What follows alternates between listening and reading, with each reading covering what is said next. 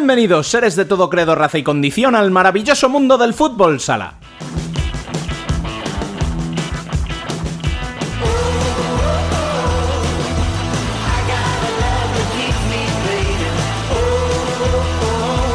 Esta semana empezamos el programa dando la enhorabuena a todos y cada uno de los integrantes de la selección sub-19 que ha vuelto a hacernos campeones de Europa en el Olivo Arena y que demuestra que sin duda alguna hay cantera en el futsal nacional. Además, analizaremos lo que dio de sí la primera jornada de la primera división, tanto masculina como femenina, y tendremos de vuelta a nuestro colaborador más internacional en lo que es la vuelta del Worldwide Futsal a las ondas.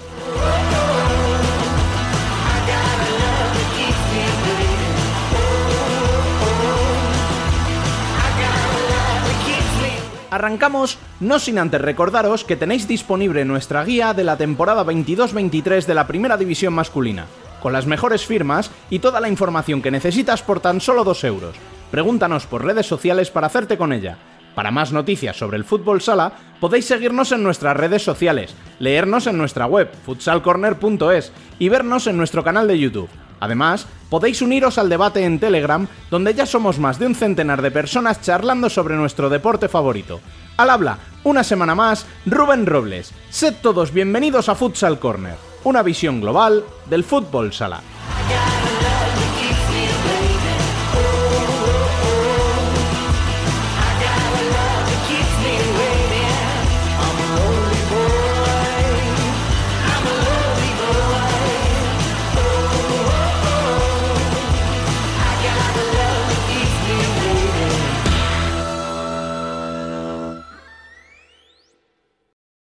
Antes de los 20, dicen que se vale tener delirios de delincuente, robar corazones, pero también ver lo que se siente.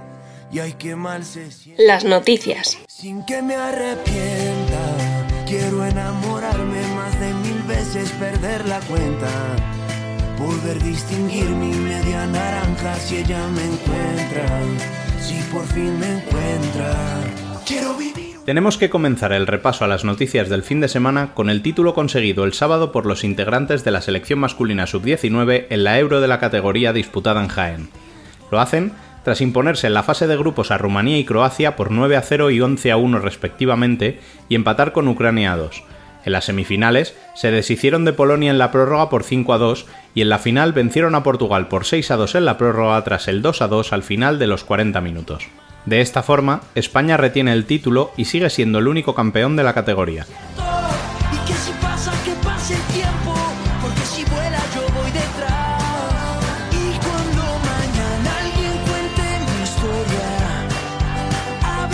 Este fin de semana arrancó la competición en la primera división masculina y lo hizo con estos resultados. Bisóquer Uma Antequera 3, Osasuna Magna 3, Industria Santa Coloma 5, Barça 6, Jimbi Cartagena 3, Betis 4, Movistar Inter 4, Jaén Paraíso Interior 2, Levante 3, Viñalbal y Valdepeñas 0, Quesos El Hidalgo Manzanares 3, Palma 3, Aspil Jumpers Rivera Navarra 1, El Pozo Murcia Costa Cálida 1 y Córdoba Patrimonio de la Humanidad 4, Noia Portus Apostoli 5.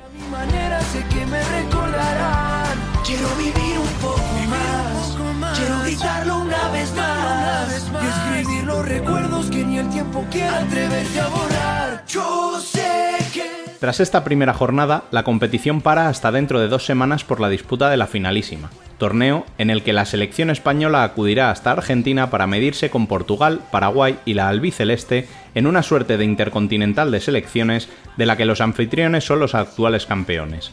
Las semifinales se disputarán este jueves día 15, mientras que la final será el domingo a las 10 horas de la noche, horario peninsular español, y se televisará por Teledeporte.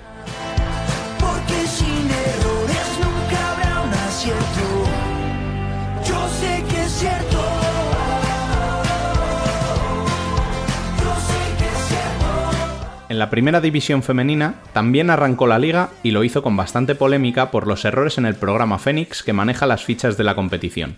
Varios equipos no pudieron contar con algunas de sus jugadoras por no aparecer inscritas en la plataforma.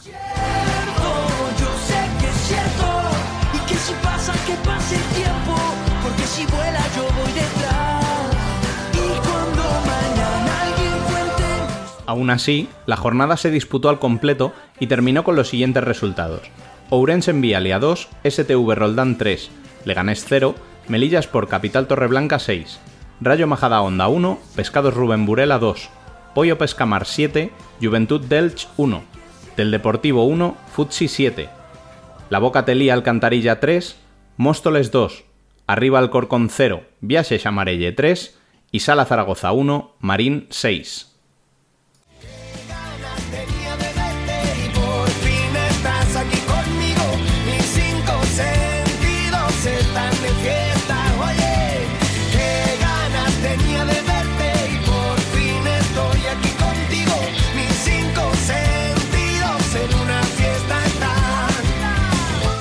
Debate.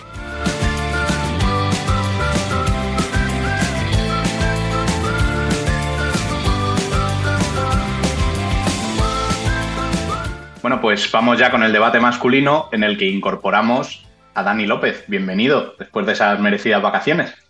Hombre, gracias sobre todo por lo de merecido. Tenía dudas, pero no, bien, bien. Muchas gracias, chicos. Eh, llegó un programa tarde, pero llego con ganas. Así que me voy a resarcir todo se ve mejor después de unas vacaciones, ¿no? todo se ve más morenito, todo se ve más relajado, esto es la hostia. Yo le recomiendo a la gente que se coja vacaciones si no lo hacen. y está también por aquí otra semana más, Gabriel Izco, muy buenas. Muy buenas, ¿cómo va? Bueno, Yo no tengo claro si eran, si eran tan merecidas, o al menos nosotros no hemos tenido exactamente las mismas. A mí me ofende incluso un poco que él esté más moreno que yo. bueno, escúchame, ¿sabes qué pasa? La magia del podcast, la gente no lo sabe. Yo puedo decir, pero no lo voy a negar, no lo voy a negar. Bueno, y además de ellos dos, hoy tenemos con nosotros a un amigo de la casa al que hoy saludamos por primera y muy probablemente última vez en directo esta temporada. Marcos Angulo, muy buenas. Hola, muy buenas tardes a todos. ¿Qué tal? Un placer, como siempre, estar por aquí. Bueno, eh, cuéntanos, porque tu ausencia se deberá a que has encontrado trabajo en un club, pero de fútbol 11, ¿no? Bueno, pues sí, la verdad que me he incorporado aquí al, club de, mi ciudad, Badalona, eh, que tenemos, bueno, tenemos equipo en segunda red, tercera red, juvenil división de honor, y aquí estoy a tope desde julio y, y la verdad que no me podré, no podré participar en los podcasts porque sí, sí que seguiré yendo a ver Industria García cada semana que juegue en casa, pero la liga me será más complicado seguirla. Bueno, eh, que sepas, primero de todo, que aunque nos dé mucha pena perderte, eh, nos hace mucha ilusión que tengas esta oportunidad y te deseamos la mejor de las suertes. Y bueno, teniendo en cuenta que ya te estamos robando más tiempo del que deberíamos, eh, voy a empezar por ti y así ya te liberamos.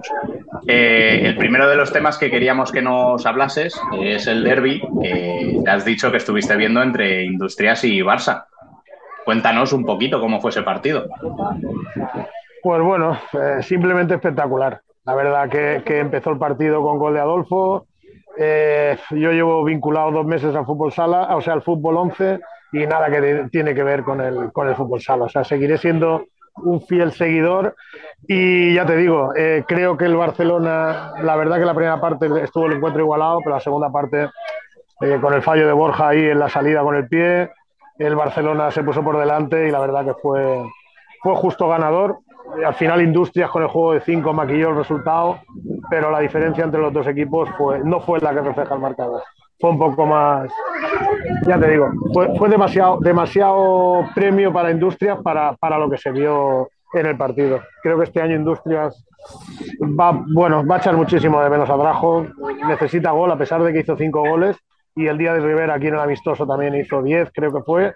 Eh, creo que este año van a tener la falta de referencia ahí arriba y un Barça sin Ferrao, con un... Bueno, es que tiene un equipo espectacular, es que, encima Antonio estuvo estuvo a un nivel espectacular, Sergio igual, Catela fue el que más flojito estuvo, con Ferrao en, la grada. Veo el Barça otra vez muy, muy dominador de la liga, la verdad.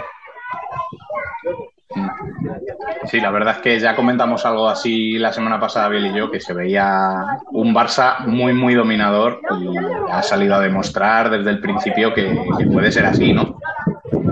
Bueno, si le, podemos poner la pega del juego de 5, porque tanto en la Copa Cataluña como en el partido del otro día, es que el otro día del 2-6 al 5-6, que fueron tres goles. Sí que es cierto que el último fue ahí un medio robo ahí en el córner que entró así un poco raro en el último segundo, pero, pero ostras, es un punto que debería, que debería, seguro que lo tienen en, la agenda, ¿no, Jesús?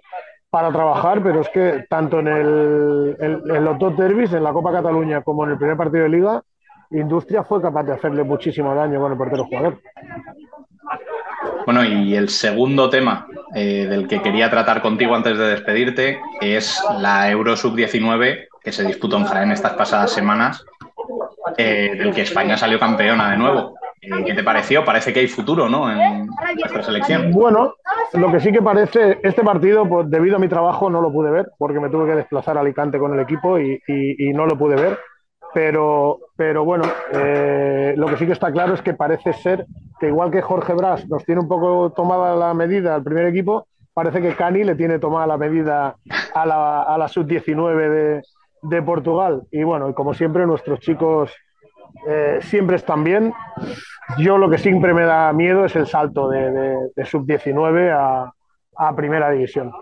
Es un salto que muy pocos logran dar con, bueno, con firmeza. Antonio sí que estuvo en esa selección y es un jugador importante, pero ostras, cuesta que chicos como Carrasco y este tipo de chicos que han estado dándolo todo ahí, ganando como, como bien vemos a, a la Portugal, eh, luego les cuesta mucho entrar en primera división. Es un, bueno, es un tema pendiente que tenemos. Al final los entrenadores pues tienen jugadores veteranos y, y los entrenadores pues solemos ser eh, bueno, muy cautos en ese tema de, darle oportunidad a los chicos nuevos y, bueno, yo creo que estos chicos deberían, eh, bueno, fichar con equipos como el mío, como Industria García, que eso sí que dan oportunidad a los chavales jóvenes. Hay otros equipos que, Pato, por ejemplo, era un entrenador que daba oportunidad a los chicos jóvenes, ahora en Inter, a ver, pero al final no es lo mismo estar en Inter que en Rivera, entonces es complicado. Lo que sí que me gustaría destacar, eh, ya para despedirme, la enorme alegría que siento con dos amigos, porque encima son dos amigos, como Sergio Muyor, que, ya, eh, ya había entrenado en primera división, pero bueno, ha entrado con, buen pie en primera división, lo que me hace, me da una alegría tremenda y sobre todo otra alegría tremenda que conozco a Marlon desde que tenía 15 años y en el Noya está haciendo un trabajo espectacular. El, otro día volvió a debutar ante, ante él debutó en segunda división ante Córdoba y ha debutado en primera división ante Córdoba, eh, llevándose los tres puntos. Creo que es un entrenador que, va a dar muchas alegrías, es uno de estos jóvenes con muchísimo futuro y muy contento. Me sabe mal por los otros compañeros que han perdido ante ellos, pero, pero tengo ahí mi corazoncito con, con Sergio, que, que, tuve amistad con él cuando estuve allí en Hungría, y sobre todo con Marlon, que, que lo quiero mucho porque, porque lo conozco desde, desde muy jovencito. Bueno, pues nada, Marcos, eh, lo dicho, muchísimas gracias por todo lo que has hecho por nosotros estos años. Que vaya todo muy, muy bien y te esperamos por aquí cuando quieras. Ya sabes que las puertas de Futsal Corner están siempre abiertas. Sí, sí, no voy a estar mucho tiempo, toda la vida en el lado oscuro. Alguna vez volveré, volveré al futsal. Muchas gracias a vosotros por todo. La verdad que ha sido un placer. Eh, me llevo unos amigos impresionantes porque, bueno, nos vimos en la Copa y nos volveremos a ver en la Copa, que a la Copa iré. Y como he dicho, a Industria García iré a verlos cada semana. Este es mi deporte, es el que quiero y, ahora tengo un trabajo, este es mi trabajo. Joder, Marco, me vas a emocionar, coño. Estoy aquí escuchándote, me estoy poniendo hasta tierno. Bueno, porque es, verdad, vosotros lo sabéis, lo que yo quiero, lo que yo quiero a fútbol sala. Al final, pues el fútbol es un trabajo y lo que sí que estoy muy contento es de que me han aceptado como un gestor deportivo. Eh, valoran mucho la experiencia que yo he tenido en el extranjero y nadie aquí dice nadie, mira, este viene del futsal, al revés, un respeto eh, enorme y, la verdad que ha sido, bueno, una grata noticia para mí. Bueno, pues como ya comentábamos con Marcos, eh, la gran noticia del fin de semana ha sido la victoria de España en esa Euro Sub-19. Eh, no sé si queréis comentar algo más sobre la selección española, ya que luego, y esto lo damos en primicia, va a venir Emen a hablar sobre todo lo que es el torneo junto con un nuevo invitado, vuelve Worldwide Futsal, ¿no, Dani? La gran noticia de hoy. La, triste era que, se nos va Marcos, pero bueno, al final es por una buena causa. Y la buena, joder, es que vuelve Emen. Le hemos, le hemos repescado, ¿eh? le teníamos ahí de, baja temporal, que también hay que entender que es muy difícil a veces, ¿no? Lo que hemos dicho más de una vez, ¿no? El, el sacar tiempo todas las semanas para estar aquí al pie del cañón y necesitaba un poco resetear su propia cabeza, que lo cuente él si quiere, aunque sabemos que es un poquito más reservado y seguramente que eh, entrará como si nada, entrará hablando como si no hubiera pasado nada, como si hubiera entrado la semana pasada por última vez, pero bueno, que no me quiero enrollar y no quiero hablar de, de lo que no me corresponde. Hablemos de España y del segundo europeo que hemos conseguido. Pues venga, a ver, ¿qué podemos decir de esta selección? Pues estoy un poco con, con Marcos, que el problema de, los, de estos chicos eh, es, no es llegar, es mantenerse.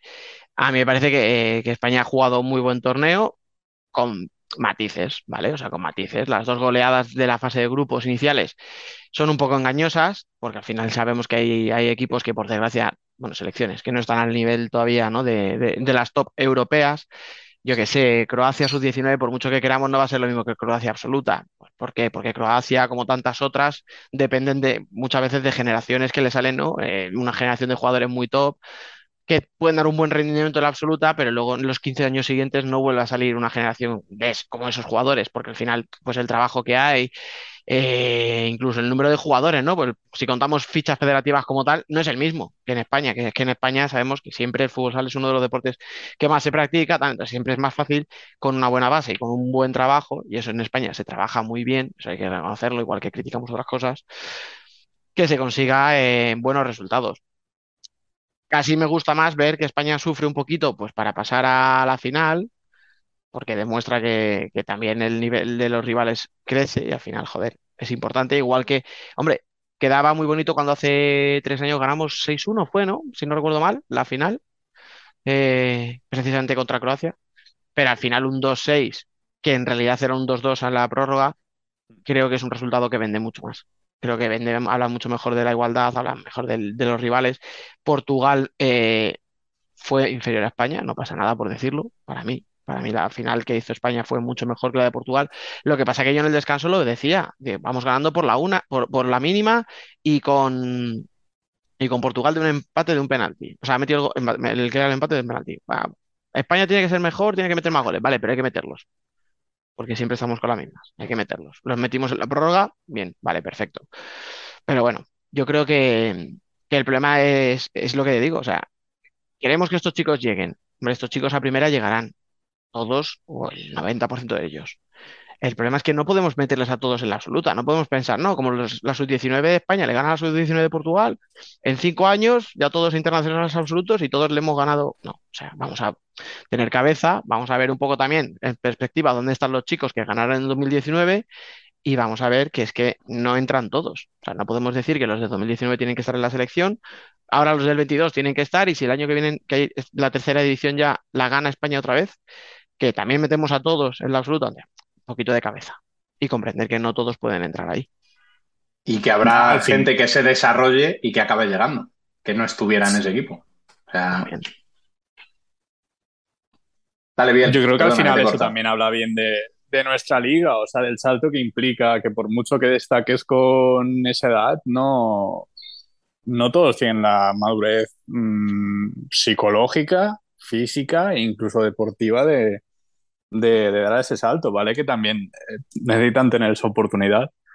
Eh, ahora hablo de memoria, pero del último europeo, eh, en primera están Antonio Navarro, Bernat Pubi, Jesús Gordillo. Mmm, seguro que me dejó alguien, pero seguro. Nacho, Nacho Torres. Nacho Torres, sí. Ricardo Mayor, mm, que además. Sí. Eh, hay varios, no, igual no media no, no, plantilla, pero hay claro, un buen porcentaje de ellos que ya asentado. Y David Al final han pasado tres años, pero también es que tienen esa edad. O sea, mm, tendrían que ser muy bestias para darles esa confianza o esa responsabilidad de, de exigirles ese rendimiento inmediato. Al final todo es un proceso. Y si nos ponemos así, o sea, es que nos podemos ir a cualquier deporte, o sea, ni en fútbol, ni en básquet, es que en cualquier deporte, no todos, de hecho la gran mayoría de, de gente que destaca igual en su 21 de cualquier deporte, no todos llegan a, ser, a rendir de igual manera a nivel profesional.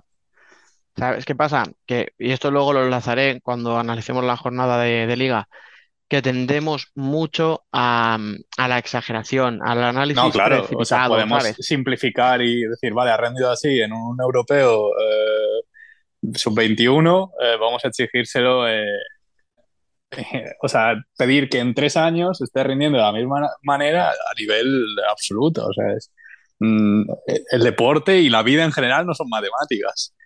No, y no todos los días te sale un Sergio Lozano. Es que, claro, o sea, es que pretendemos, pues eso, que estos chicos de la sub-19 vamos a ponerles de cracks mundiales. No, son cracks mundiales en su categoría, que es sub-19. Entonces, ahora estos chicos son los mejores. A lo mejor también son los mejores porque han recibido una formación desde los 8, 10, 12 años mm. que no reciben los croatas, los polacos o, ¿sabes? Yo no dudo que Portugal sí que esté al mismo nivel en cuanto a preparación que España. Y ahí se ha demostrado la igualdad. Entonces, vamos a darles calma, vamos a, vamos a darles tiempo. Si lo que tú decías, de las de 2019, la mayoría están jugando ya en primera. Algunos, pues, un poco más meritorios, ¿no? Otros ya como indiscutibles. Bueno, pues poco a poco esos chicos tienen que terminar de hacerse. Si es que al final eh, lo que te digo, o sea, no les puedes poner a jugar contra tíos de 30 años que llevan 10 años jugando en primera y pretender que sean mejores. A lo mejor uno es un crack y te sale, pues eso, que, te tira la puerta abajo, pero a patadas. Pero el resto, pues eso, darles tiempo y, si no llegan todos a primera, pues llegará la mayoría. Estamos muy mal acostumbrados y tenemos muy poquita paciencia en este sentido. Hay que, hay que esperar. O sea, los jugadores se van haciendo con el tiempo. Pues bueno. ¿Cuántos llegarán? Pues no lo sé. El caso es que de momento parece que cantera hay y esperemos que, se desarrollen los máximos posibles hasta su máximo nivel. Pero bueno, eh, hablando un poquito de ese máximo nivel, vamos a pasar ya a la jornada que hemos tenido de la primera división eh, esta semana, en la que hemos tenido auténticos partidazos, no solo este derby catalán del que hemos hablado con Marcos, sino otros muchos. Biel, ¿de cuál te apetece a ti hablar? Eh, yo creo que el que más disfruté se fue ese derby catalán, igual por eh, verlo también sin, bufanda. Eh, pero hemos visto, hemos tenido una primera jornada muy disfrutona y que nos daba lo que ya prometía esta, este mercado, digamos. Mm, es que hay tantas cosas a comentar. del derby catalán, eh, me quedo, bueno, de Barça, o sea, no por tratar mal su. O sea, no por dar por hecho que son buenos, pero yo creo que ya está todo dicho de Barça, que tienen un plantillón y que va de que ahora tienen jugadores, pocos jugadores nuevos, con lo cual facilita esa adaptación, pero que en cuanto ya estén incluso en dinámica serán aún más superiores. Pero que mientras tanto, estos tres fichajes son de una calidad eh, elevada y les basta con estas individualidades para destacar antes de que se adapten 100% mm, al sistema Velasco. Y luego Industrias me gustó mucho cómo han sustituido esa pérdida de, calidad o de talento eh, con las salidas de, de Drajo y de Sepe eh, haciendo ese gran juego de equipo. Lo que comentaba antes, Marcos, se fueron del partido con esos errores en la segunda, en la, al final de la primera y al principio de la segunda parte. Si no, creo que hubiera estado aún más apretado, que ya lo estuvo al final. Mm, pero creo que, que, no, que esto que nos están pintando, sobre todo nuestro amigo Sergi, de que van a estar ahí abajo, no, no me lo creo. Creo que serán uno de esos candidatos, igual sí más outsider, pero de, entrar en playoff y, en Copa. Mm, creo que Xavi Closas es un grandísimo entrenador y, que tiene un proyecto muy interesante. Yo no sé si tan dramático como Sergi, pero tampoco soy tan optimista como tú, ¿eh? con Industrias. Yo, yo, sé, yo soy más prudente, pero no porque vea mal la plantilla o porque dude de Xavi Closas, que creo que es un pedazo de entrenador, que ya lo había demostrado antes y que lo va a seguir demostrando, es que pocos equipos veo mm, para la zona baja y alguno tiene que estar. O sea, esto es lo que siempre decimos, ¿sabes? Por eso mismo, porque creo que van a ser otra vez puntuaciones bajas para entrar en esas zonas, entonces creo que también tiene más posibilidades. Eh, estará más barata, por decirlo de alguna manera, entrar en, esas posiciones. Claro, pero también va a ser más caro salvarse. Depende sí, sí. si ves el vaso medio lleno medio vacío. Yo lo estoy viendo ahí, supongo que medio vacío, ¿no? Soy un poco pesimista en este caso. No, no, es lo que te digo. Yo más que nada, mi problema con industrias no es lo que puede hacer industrias, sino lo que pueden hacer el resto. y como industria siga teniendo estos fallos en defensa, le va a costar mucho sumar puntos. Que si podríamos decir, bueno, si Industrias es capaz de sobreponerse a un marcador tan adverso contra un rival como Barça y hacer tres goles de portero jugador, puede sacar muchos puntos a última hora, que era lo que llevábamos dos años achacándole cuando estaba con Javi en el banquillo. La cantidad de puntos que perdía a última hora. Ya te digo, no, no, no sé, o sea, no sabía qué pensar de Industrias antes del partido y me deja buen sabor de boca el partido, a pesar de todo, a pesar de la derrota y tal, y el parcial aquel de 2-6, pero me sigue dejando dudas de qué puede llegar a hacer ahora después. Porque de Barça es que no tengo, no tengo dudas, entonces ya lo habéis hablado vosotros, lo hablasteis el otro día, o sea, lo habéis refrendado hoy, pues ya está, poco más. Plantillón enorme. Punto. Aparte de este derby, eh, a mí lo que más me sorprende, o una de las cosas que más me sorprenden, es ver al Levante, que el año pasado eh, fue arrastrándose por la liga, meterle 3-0 a todo un Viñalbal y Valdepeñas que hablábamos que tenía que estar ahí arriba luchando por todo, ¿no? Si es que, si es que vamos, Ahora, ahora voy a enlazar con aquello que dije hace cinco minutos o diez minutos, de que es que nos gusta mucho el análisis precipitado. Eh, Muyor ha demostrado que es un pedazo de entrenador muchos años. Lo que pasa es que lo ha demostrado fuera de España y parece que como no lo teníamos puesto en el radar, bueno, pues a ver qué hace. Si no lo sé, lo mismo acaba Levante bajando a segunda, vete tú a saber, o sea, pero para mí es un entrenador muy válido, que se merecía la oportunidad y a la primera de cambio, bueno, pues ya veremos qué pasa más adelante, pero de momento 3-0 a Valdepeñas, que es un señor equipo, o sea, porque Valdepeñas es un equipazo y el entrenador David Ramos es un pedazo de entrenador y lleva cuatro años en el equipo, o sea, que el que tenía más que perder era Levante en este caso, porque jugabas en casa, pero jugabas con un entrenador nuevo y con una plantilla que si vemos hombre por hombre, mmm, oye, con todo el respeto, pero pocos jugadores nos llevaríamos a nuestros equipos de los que ha traído uh, Levante. De todas formas, o sea, yo o sea, pensaba lo mismo a priori, pero luego viendo datos del año pasado, Levante el año pasado en casa hizo una temporada bastante buena. De hecho, tiene exactamente los mismos números que Palma eh, en Son Mosh. Solo Barça, Inter, Valdepeñas y, y, Jaén ganó más partidos que, que Palma y Levante en casa. O sea, que realmente en casa eran fiables e incluso peligrosos. El problema era cuando jugaban fuera, que ganaron dos partidos eh, y empataron tres. El resto los perdieron. Claro, sí. A ver, sí. Lo que pasa que yo creo que pues a priori todos pensábamos que Valdepeñas tenía, tiene, bueno, pensábamos y pensamos sí, sí, ¿no? que Valdepeñas tenía mucha mejor plantilla y el resultado, hostia, sorprende. Creo, ¿eh? Vamos. Sí, sí, o sea, no lo decía mm. para infravalorar el trabajo de Sergio, o sea, lo decía porque no, yo no, no, tenía te entiendo, esa sensación de que... A ver, y que luego es verdad que es un 3-0, pero que hay dos que goles como más razonable, pero que, que, realmente el año pasado Levante rindió. Y si siguen así el año pasado, ya tienes mucho hecho rindiendo en casa. Sí. Es que yo creo que el objetivo de Levante primero es salvarse. O sea, no, no creo que nadie esté pensando ahora mismo en Valencia en el meter al equipo entre los ocho primeros. Es que para eh, haciendo otra comparación, fuera de casa tienen exactamente los mismos números que tuvo, que tuvo Shota. Pues volvemos a, la versión optimista o pesimista. Depende de la que quieras coger. No.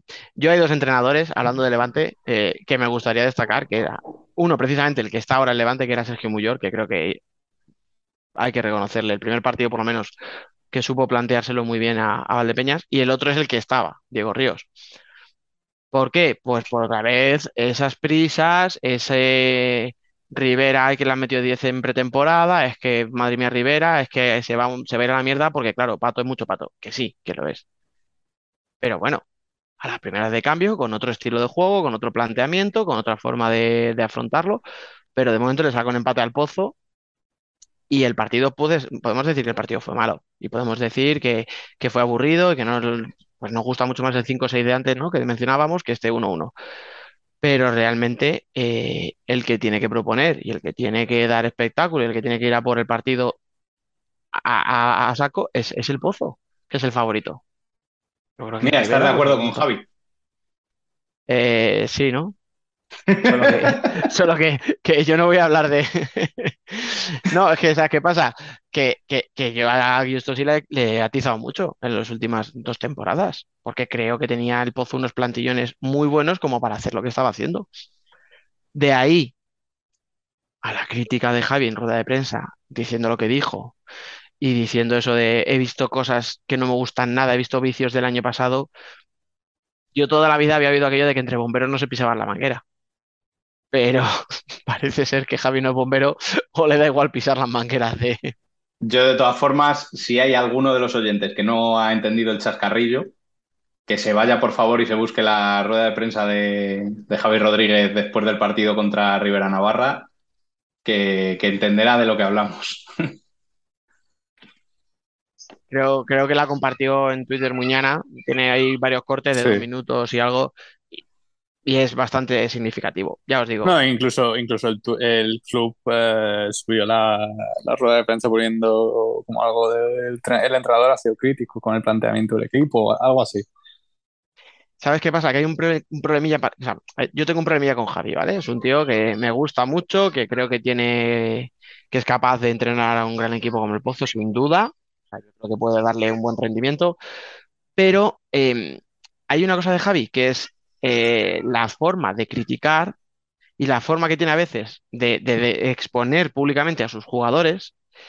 Que sí, que todo el mundo que le conoce te dice, no, no, pero es que antes de decirlo en rueda de prensa lo ha dicho en el vestuario.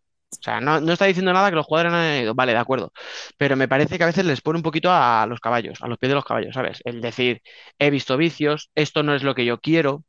Hostia, es como cuando te empataban siempre o te ganaban siempre en el último minuto con Industrias y decíamos, joder, algo habrás hecho tú en ese planteamiento para que siempre te metan un gol en el último minuto. No es solo que los jugadores estén empanados, no se enteren, o este día, ¿sabes? Entonces ahí tengo mi cierta no sé cómo decirlo, ¿sabes?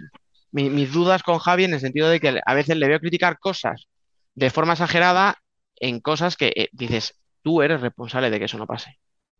No puedes decir los jugadores no han hecho, los jugadores no han entendido, ¿sabes? Tú tampoco has sabido transmitirlo a lo mejor, pero bueno.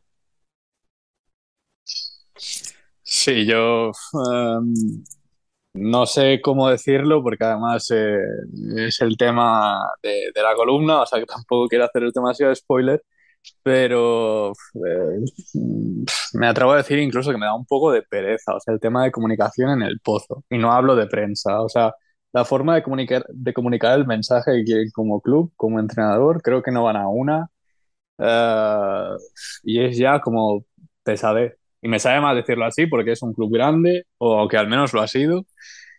Y creo que el problema que tienen, el más grande, creo que va por ahí, de identidad, de saber lo que quieres vender, de saber lo que quieres transmitir. Y, y no sé, creo que van dando bandazos, que cada uno hace la guerra por su lado. Eh, ya luego lo extenderé o ya lo explicaré mejor en la columna, pero si nos vamos a después de esta final de Copa de España, al día siguiente sale Quique Bonet diciendo que este juego eh, o este fútbol sala no le representa o que no, lo, que no lo siente como suyo, que ya es como dando por muerto deportivamente el proyecto Gistozzi. Eh, Fernando este verano diciendo que, mm, que realmente no se había competido tan mal y que había una campaña de odio eh, contra, el pozo, contra el pozo. Y, y ahora esto. No, no sé. Creo, que es muy pronto para empezar a buscarse enemigos. La verdad. O sea, enemigos quiero decir externos. O sea, pensar que hay, manos negras o complots. No, no. Cuando el Pozo ganó 16 partidos seguidos, dijimos, joder, qué bueno, qué bien está jugando el Pozo, qué merecido ha sido esa, esa liga regular. Cuando el Pozo lo ha hecho mal, pues está diciendo. No creo que haya nadie. Y no, no creo que haya intereses, vamos, de nadie. Pero bueno. Por eso digo que el tema creo que es de, comunicación y de que cada uno hace la guerra por su lado y que cada uno intenta, eh, no sé si incluso quitarse responsabilidad, porque parece que todos echan culpas fuera. Eh, porque cuando Quique Bonet se queja, eh, tú eres el director deportivo, tú sabrás qué has hecho para que este ah. juego no te represente. Cuando Fernando dice eso, tú eres el capitán. Tú sabrás qué haces como capitán para que se esté diciendo eso del pozo. Sal a defenderlo y no hagas esos comentarios. Mm. Y cuando Javi dice eso, tú eres el entrenador, tú eres el que también está, mm, obviamente, hay vicios que se, que se sí, que, que siguen en las plantillas de, de otros entrenadores o mm, al final son tendencias y pues no sé, enfócate en solucionarlas. esta, esta pretemporada eh, solo han perdido el partido contra contra Palma en la final del Memorial Miquel Jaume. Pero yo tampoco creo que hayan hecho una gran pretemporada. O sea, vale que no han tenido a Tainan toda la pretemporada porque está por Brasil con temas burocráticos y a Rafa Santos porque está recuperándose de la lesión. Pero no mm. sé. Bueno, Tainan todavía tiene sanción del año pasado. Sí, bueno, pero tres partidos. O sea, sí, te quiero decir que bueno, que quedan está, fuera, dos. está en Brasil, pero que aún así tampoco podía jugar. Sí, sí. Em, o sea que no sé, tampoco creo que sea la mejor mm, manera de empezar este proyecto de otra vez con, no sé, declaraciones incendiarias o no sé. Mm, eso, eh, eso es lo que te, eso es lo que yo quería decir ahora para acabar este tema, por mi parte, es que creo que demasiado está el caldeado el ambiente para llevar una jornada y haber sacado un, empate en Tudela que no es el mejor resultado porque la imagen no fue buena, pero tampoco es un drama, o sea, es, un por eso que ya está, y es un empate fuera de casa. De un primer proyecto, como para ponerse con estos. Por eso digo que al final me da como... Y contra un equipo que estamos hablando que el año pasado era equipo de playoff y ha mantenido el bloque. O sea, que es que tampoco estamos hablando de un equipo recién ascendido. Claro. No sé, es lo que a eso voy cuando os digo que me parece que se sacaban, se sacaron demasiadas conclusiones en pretemporada de ciertos equipos, que si Diego Ríos no coge, no, encuentra la tecla en Rivera, que si Pato con Inter se va a dar la hostia, que si, ¿sabes? Se dieron, o sea, se, dieron por muertos a muchos equipos demasiado pronto y al revés. Ahora se están matando Pozo o se está matando a Jaén por, por un resultado malo en canchas donde, coño, o sea, que Jaén pierda en Torrejón entra en la lógica por mucho que la ilusión en Jaén esté muy alta y con razón, que tiene que estar muy alta por, por, la configuración de la plantilla que has hecho, pero igual en Murcia, o sea, que, esté pasando que el entrenador salga así, que Fernando salga así, por un empate en Tudela. Hostias, creo que, que... A ver, lo de Fernando fue, fue antes de. Fue, eh, una entrevista de, verano, ¿eh? de pretemporada. Ah, vale, perdón, que fuera ayer. Te había entendido que había sido. No, no, no. Y, lo que comentaba, que un aficionado está así, mm. que se enfade por ese, ese empate o por la derrota de Jaén, lo entiendo, pero que saquen esas conclusiones gente profesional o el mismo entrenador del Pozo, que de verdad, o sea, no creo que Javi se creyera que iba a arrasar en Tudela y que por haber perdido, que porque Industrias hubiera ganado a Rivera, ellos ya iban a pasar por encima en el primer partido de la jornada, pero lo que no entiendo son esas declaraciones. Que entiendo que es un mensaje a la plantilla, pero no creo que, sabiendo el contexto que hay en el pozo, sea necesaria sacarlas eh, del vestuario. Bueno, pues yo creo que este tema lo vamos a dejar ahí, porque no tiene mucho más recorrido y tampoco, tampoco creo que sea, que sea lo más interesante de la jornada. Eh, Biel, Dani, ¿Tenéis algún otro partido del que os queráis explayar o vamos uno por uno de los que nos quedan más o menos dando alguna pinceladilla? Eh, yo quiero dos cosas rápidas y ya lo que comento, os meto un poco en un grupo porque ya lo hicimos la semana pasada con dos de los candidatos a, estar ahí, también un poco como, como industrias, uh, Noya y Betis. Eh, debutar en primera con una victoria, por mucho que la plantilla del año pasado ya fuera la hostia y que este aún hayan fichado aún mejor, eh, vale, pero al final es jugar en primera y debutar en primera. Y debutar en primera es muy complicado. Y más contra un equipo como Córdoba, que también se supone que tiene que estar ahí intentando luchar por esas plazas em, de Copa y Playoff. Y, y, nada, o sea, es inmejorable comenzar una temporada así. Luego, al fin, a ver cómo evoluciona, pero recordemos el año pasado Burela, que es un equipo con experiencia eh, en primera, mm, no llegó a sumar los tres puntos, igual hasta la jornada 13. Mm, Burela, no. y, por medio de, y por medio de empates. No, no, no, hasta la segunda vuelta. Hasta la segunda vuelta no. Pues Cierto. Victorias hasta la segunda vuelta, sí. Y, y luego Betis. Eh, ya me gustó mucho lo que pude ver aquí en el memorial de Miquel Jaume. Eh, me gusta mucho la forma, porque al final no, no, le he visto entrenar, pero le he visto dirigir. Y me gustó mucho cómo, cómo se comunicaba con, con sus jugadores y, y, la plantilla que han montado, que al final, o sea, puede parecer que tienen menos nombres que la pasada temporada, pero creo que tiene un proyecto también interesante mm, y que será divertido de ver y que al final un entrenador como, como él se merecía eh, esta oportunidad y que, que, al final en la Liga Española tenemos que tener a los mejores. Yo de Betis sí que al principio cuando empezaron a salir nombres ¿no? de lo que podía fichar y tal, yo decía, hostia, no, he aprendido nada. O sea, van a volver a cometer los mismos errores. Pero luego viendo lo que ha terminado firmando y tal, creo que, han hecho movimientos muy inteligentes. Yo creo que todos más o menos el año pasado coincidíamos, ¿no? En que la, crisis de Betis empezó en el momento en el que Daniel Ibáñez deja la dirección deportiva, Y yo creo que un poco vuelve a tomar rumbo cuando vuelve a coger a un tío como Rubén Cornejo, que cuelga las botas, coge el traje y tiene una idea un poquito más estable de lo que quiere hacer con el equipo. No sé hasta qué punto ha tomado decisiones. Eh, lo mismo estoy aquí yo poniéndole por las nubes y resulta que le tienen de figura decorativa. Vete tú a saber, no lo sé. Pero bueno, yo veo los movimientos que han hecho y oye, pues mira, eh, creo que jugadores como Rafael Gemni mm, podían sonar como exóticos y tal, pero era un tío que en Benfica llevaba muchos años a, un buen nivel. Creo que Aitor Blanco es un tío que ha demostrado una, se ha hecho una pretemporada buenísima y que está demostrando que, que merecía estar ahí. Pues luego, mira, si tienes un día como Sarmiento, que tuvo el día bueno, ya sabéis lo que opino yo de, mi amigo Nico, pero el día que tiene el partido bueno, pues es muy buen portero, evidentemente. Y luego, bueno, pues poco a poco ya tendrá que ir comparando al resto. O sea, vamos a ver qué tal rendirá cuando juegue Mori, eh, Povea, que hablábamos de los sub-19 que ganaron el título en 2019, cuando venga Carrasco, es otro chaval que puede aportar mucho, que ya hemos visto que ha hecho un europeo brutal. Y claro, lo que es que para mí, o sea, Bruno García es otro entrenador. Yo es que este año tengo la sensación de que mm, todos los entrenadores que están en primera me gustan. O sea, hay años que no es que me caigan mal, no es que tenga nada en contra de ellos, pero bueno, no me dicen, no, no, no, no, no les tengo un especial interés.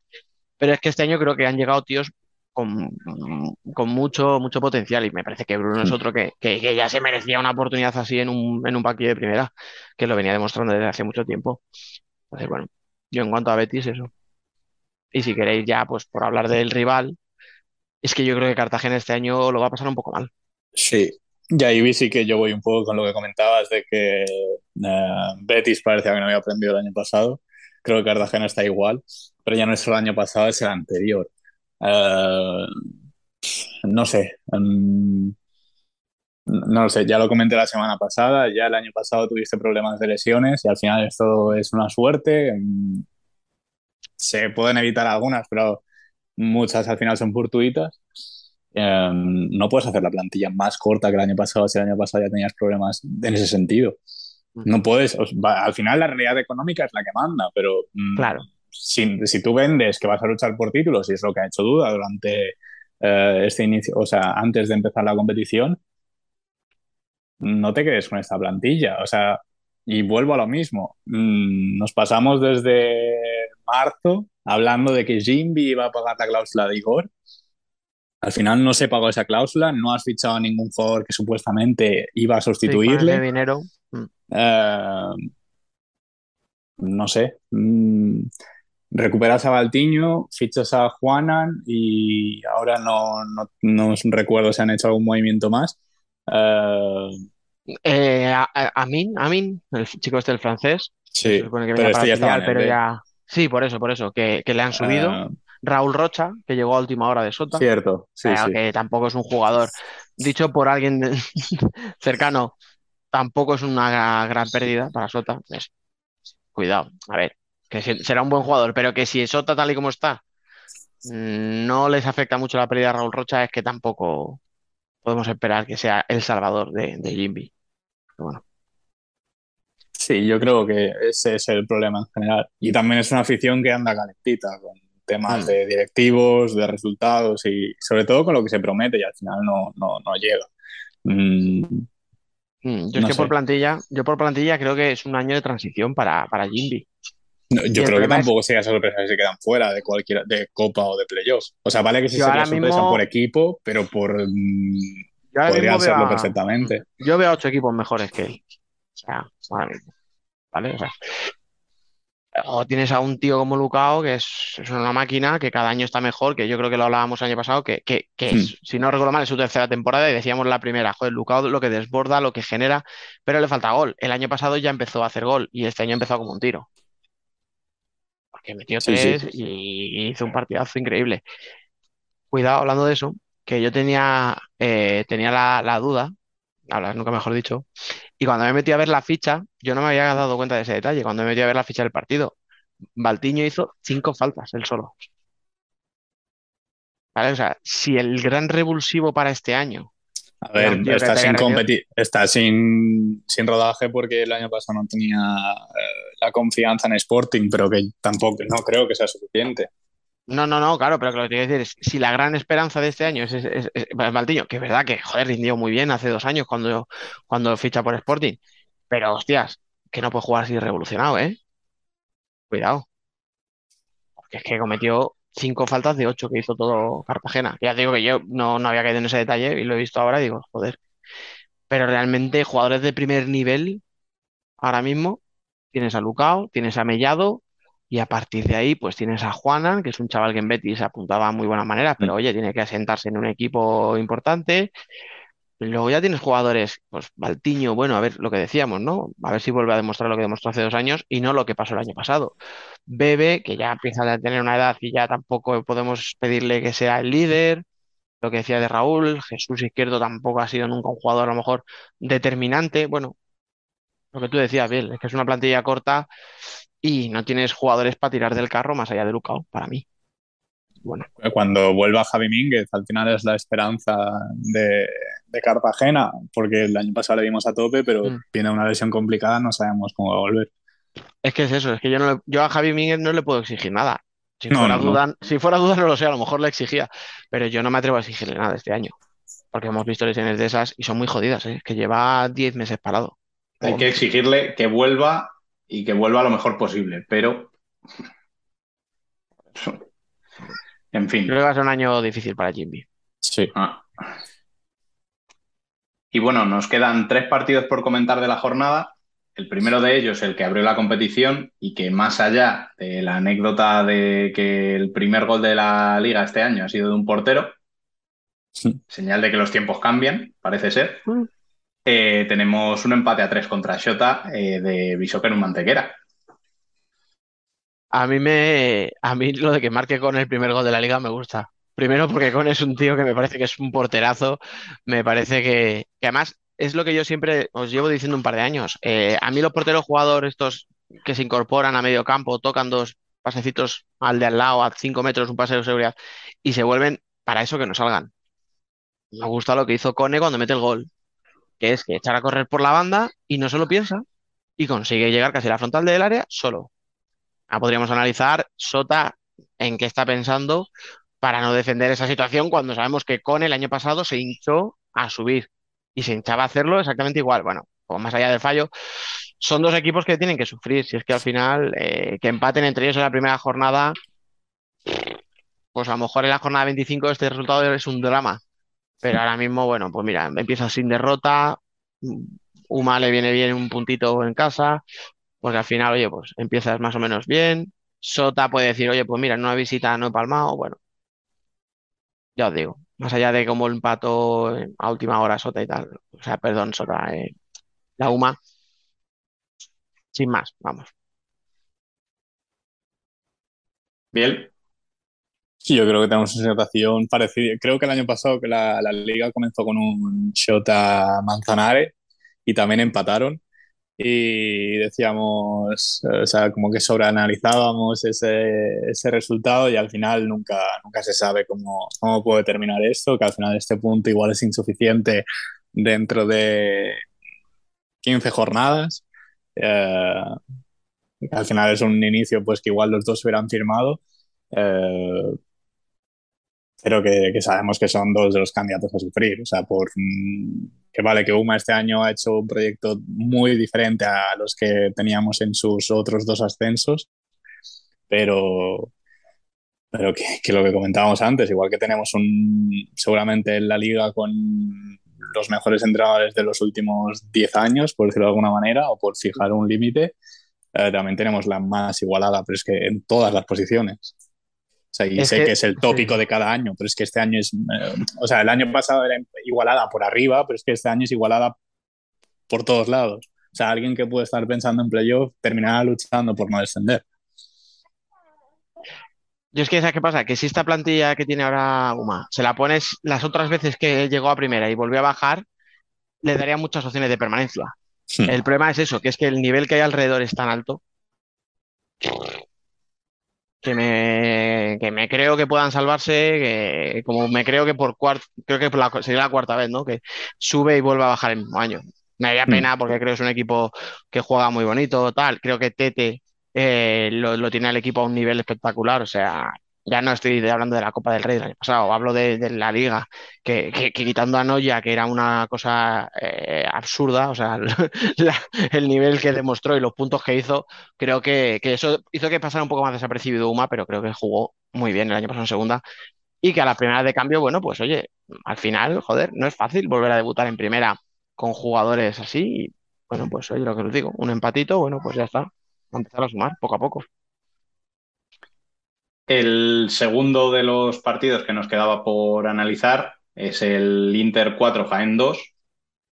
¿Qué podemos decir ahí, Dani? Dilo tú, dilo tú, que lo viviste muy cerca. Eh, no, yo, yo lo digo muy rápido. Ni antes, era, ni antes era Inter tan malo, ni ahora es tan bueno. Y lo que os decía de Jaén, o sea, no nos podemos volver locos porque haya perdido un partido, ¿vale? Más allá de la imagen dada durante 30 o 30 y tantos minutos de Jaén, eh, tiene una plantilla muy buena, tiene un entrenador que sabe perfectamente cómo quiere que juegue el equipo. Vamos a darles tiempo, vamos a darles paciencia. Además, ahora hay un paroncito que eso a muchos jugadores. Es verdad que muchos equipos tienen internacionales y tal, y bueno, no va a ser una pretemporada al uso, pero eh, es tiempo un poco también para decir, vale, ¿qué hemos hecho la primera jornada y en qué nos hemos equivocado? Creo que Jaén es uno de esos equipos que tiene que ver un poco qué errores ha cometido y seguro que Dani está trabajando ya en ello. Y de Inter, pues es que es lo que os decía, o sea, mm, es que Pato sabemos lo que puede ofrecer a, un equipo. Y se vio a un Inter que la, toca, que jugaba rápido, que la movía muy rápido. Y detallitos tontos, pues yo por ejemplo me quedo con Borja. Borja, eh, no sé si es un tío que pueda estar capacitado para tirar del carro, quizá no. O sea, quizá no es el líder al que puede mirar todo el, mundo cuando, cuando las cosas van jodidas, pero sí es un jugador que cuando mm, está fino y mete goles, el equipo lo agradece. Y os recuerdo que hace tres años, cuando nos volvíamos locos con Borja Selección, metió 20, 20 y tantos goles en liga. Bueno, pues oye, es un jugador que yo creo que, que en el sistema de Pato y con lo que pide Pato y la movilidad que tiene Borja, creo que es un jugador que a lo mejor no le teníamos un poco tanto en el radar porque el año pasado estuvo más flojete, pero que puede, puede dar mucho, mucho juego en este sistema. Yo con el tema de Borja lo comentaba con la persona que tenía al lado en el pabellón y es que tengo la sensación de que ha vuelto a encontrar un socio en Drahovski. El año pasado y hace, desde que se fue Pito, mm, se veía muy solo. No tenía ese jugador que, que le diera balones y al que darle balones. Y este fin de semana se ha visto un Borja que se ha entendido bastante bien con Drago. ¿Que va a seguir esto así, que va a acabar? No lo sé. No sé cómo acabará la cosa, pero me gusta lo que vi. Sí que es cierto que hay que seguir teniendo paciencia con este Inter, que lo que hemos visto, pues habrá jornadas en las que no se parezca en nada. Hay que tenerla con los dos. Pues lo que con Inter es lo bueno y con Han es lo malo. Y, que hay que dejar a Pato trabajar. Esta es la señal de que hay que dejar a Pato trabajar. O sea, si lo que vimos el otro día es algo parecido a lo que nos puede dar este Inter, oye, ya estoy feliz. O sea, yo vi 30 minutos de fútbol sala brutales.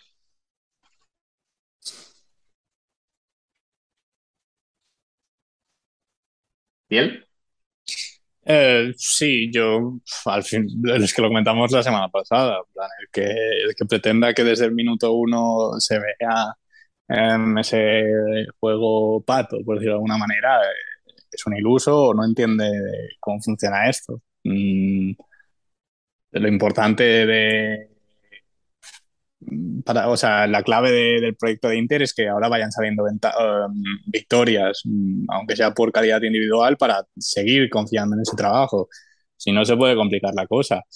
Pero creo que la clave es esa. Y al final, mm, que igual que Dani decía que ese 4-2 para Jaén puede estar bien, yo creo que para Inter, y más después de la temporada pasada, creo que es para estar incluso más contento, por razones obvias.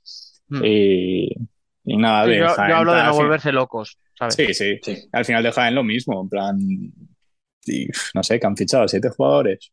Es, es que tienes media plantilla nueva, ¿no? No puedes pretender mm, eh, hacerlo el año pasado de, de asaltar Torrejón y meterte en semifinales de liga en el primer partido.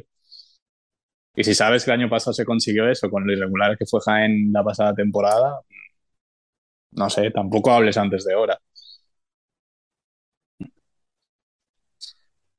Y mm, el último de los partidos que nos queda por analizar es el Manzanares 3, Palma 3. Biel, ¿qué nos cuentas? Eh, también fue un buen partido. de muchas alternancias, o sea, de alternancias en el marcador realmente solo, solo hubo dos, pero mm, de bastantes goles y de, mm, de muchos golpes, de, ataca uno, asedia, ahora le toca al otro. Mm, estuvo bastante entretenido, no sé si lo pudisteis ver, pero, pero bien. Eh, Manzanares al final eh, es esto lo que tiene y esta temporada van a sufrir más que la pasada. Mm, tienen peor plantilla que la pasada temporada. Fitz era medio Manzanares, por decirlo de alguna manera, porque todo lo que recibía terminaba en gol. Y si no eran victorias, eran empates. Y, y pues este punto es muy valioso para ellos. Ya es el primer punto que ya tienen pero, pero que es otro de los candidatos. Igual sí que los lo, si hacemos el grupito, seguramente sería eh, Shota Yuma, de, de, esos equipos igual un poco más mm, flojitos, entre comillas, o con más papeletas, o que en mi opinión eh, estarán ahí abajo. Eh, luego en mayo podéis venir a recordarme esto y decirme que no tengo ni idea. saca el corte, saca el corte. y, y luego de Palma, pues al final también es un proyecto con muchos jugadores nuevos, algunos ni siquiera han llegado. Eh, al final de aquí a que se, se adapten a, lo que es eh, la liga para algunos o lo que es Palma para otros, eh, pues también poco a poco, o sea, no, no creo que Palma jugara mal, tuvo bastantes oportunidades y Antonio Navarro jugó muy bien, me sorprendió bastante eso. O sea, no porque esté acostumbrado a que la haga mal, sino por la edad que tiene y que ya esté consolidado como portero en Manzanares. Y, y nada, con ganas de ver ya, bueno, a no lo hemos visto aún debutar en liga porque está convocado en la gran selección. Olad Gobat eh, la está rompiendo con Irán, o sea, con ganas de verle ya en liga. Bueno, en Palma, de hecho, porque aún no, no ha aparecido. Eh, Gordillo tuvo minutos, pero estaba con un golpe en las costillas y no, pues obviamente no, no se puede, no puede cubrir, no, o sea, no, no puede hacer de pivot como toca. Y, bien, con mucha, pues, con mucha ilusión, sobre todo con Saldise y con Ridillos, que creo que son los que igual están un poco mejor a nivel adaptados ya al equipo. Y, creo que, que, obviamente será un buen año, al menos a nivel disfrute por las cuatro competiciones que se van a disputar o que en teoría tienen que disputarse. Y dos seguro, son la Liga de la Champions. Luego el playoff y Copa pasan por hechos, pero hay que meterse. Y, y nada, que un proyecto ilusionante. El que ¿De más. ¿La Copa del Rey te borras directamente o qué? No, hombre, ya, como siempre nos eliminan eh, a primeras de cambio, pero sí, sí. Escucha, hay dos eh. certezas: que a Palma le va a eliminar un segundo en Copa del Rey y que en Copa de España va a tocar Inter, Palma. Sí, sí. Eh, pero sí, ilusionante. Al final, por nombre, es, un mercado que a, cualquiera le, ilusionaría, incluso, o sea, no solo a Palma, yo creo que es un mercado que te puede firmar cualquier equipo de, primera y que a cualquiera le ilusionaría. Para mí Palma ha fichado mucho y muy bien. O sea, me parece que Palma, Valdepeñas eh, hmm. son de los que por nombre más me ilusionan a mí, o sea, de los fichajes, son de los que más me apetece ver. Eh, Luego Noya en otro nivel, pero también ha fichado muy, muy bien. ¿Vale? Sí, que podríamos decir, oye, un equipo que sube a primera tiene que estar, entre comillas, no forzosamente como candidato al descenso, pero joder, a mí me cuesta verle. Y Manzanares es que es eso, o sea, Manzanares el año pasado, el brillo que traía Fitz lo has perdido, pero Raúl Campos mm, hizo mucho, ¿eh? O sea, muchos goles. Y Cortés, este año, Cortés. Cortés ha jugado. Cortés este año, ¿eh? Mm. Pero ya les digo, o sea, yo creo que Raúl Campos este año se va a echar el equipo a la espalda, o sea, que va a mm. ser el líder absoluto. Y es que Antonio me parece que es muy buen portero. O sea, Antonio, lo que, yo creo que también lo comentábamos alguna vez, ¿no? Que, que parecía que no tenía el brillo de los otros dos, pero llegó en invierno y se hizo con la titularidad prácticamente a, los dos días. Es verdad que, que, Juan lo iba rotando porteros y tal, pero al final se notaba que Antonio era, era para él el titular, yo creo. Y es que yo me acuerdo que le preguntaba a Juanlo hace unos meses, ¿pero por qué, le, por qué Manzanares, por qué tus equipos en general empatan tanto? Y, me decía, pues no lo sé, la verdad, pero es verdad que empató mucho. Bueno, será que es muy difícil sumar puntos y les pido a mis jugadores que no lo pierdan. Pues estamos en eso, o sea, para Palma no es un mal empate, primera jornada, tienes que ir a un campo pequeño donde la afición aprieta mucho, sacas un puntito con, tus bajas, pues oye, y el año pasado, si no voy mal, creo que cayó 6-2 o 4-2, no, no recuerdo en las últimas jornadas, que fue una buena hostia. Sí, sí, sí, fue un... Sí, sí, sí.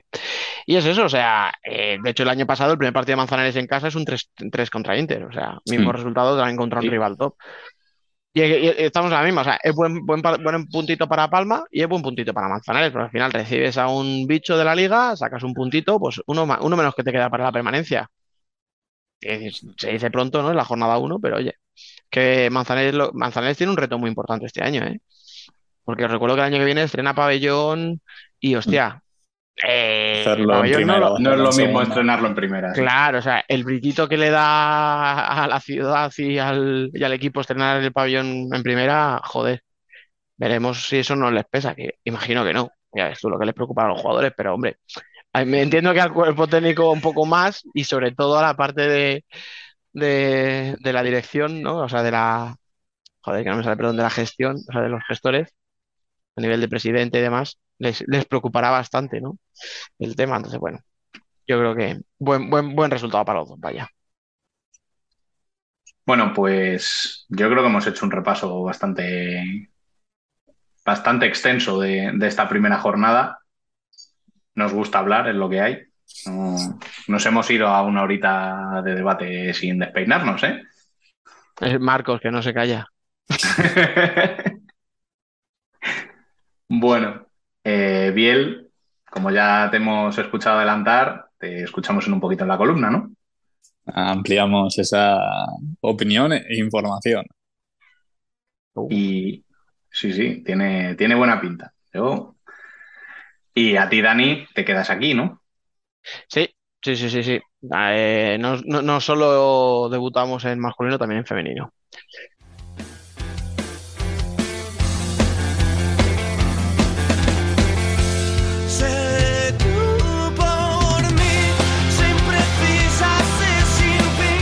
Nosotras también somos futsal.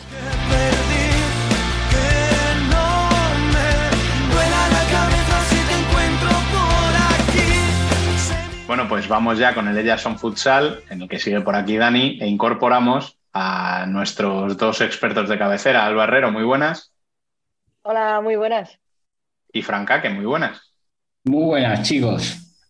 Bueno, los cuatro juntos, por fin. Después de las vacaciones de aquí. cuatro jinetes del apocalipsis. no me lo puedo creer. A ver lo que, a ver lo que duramos los cuatro.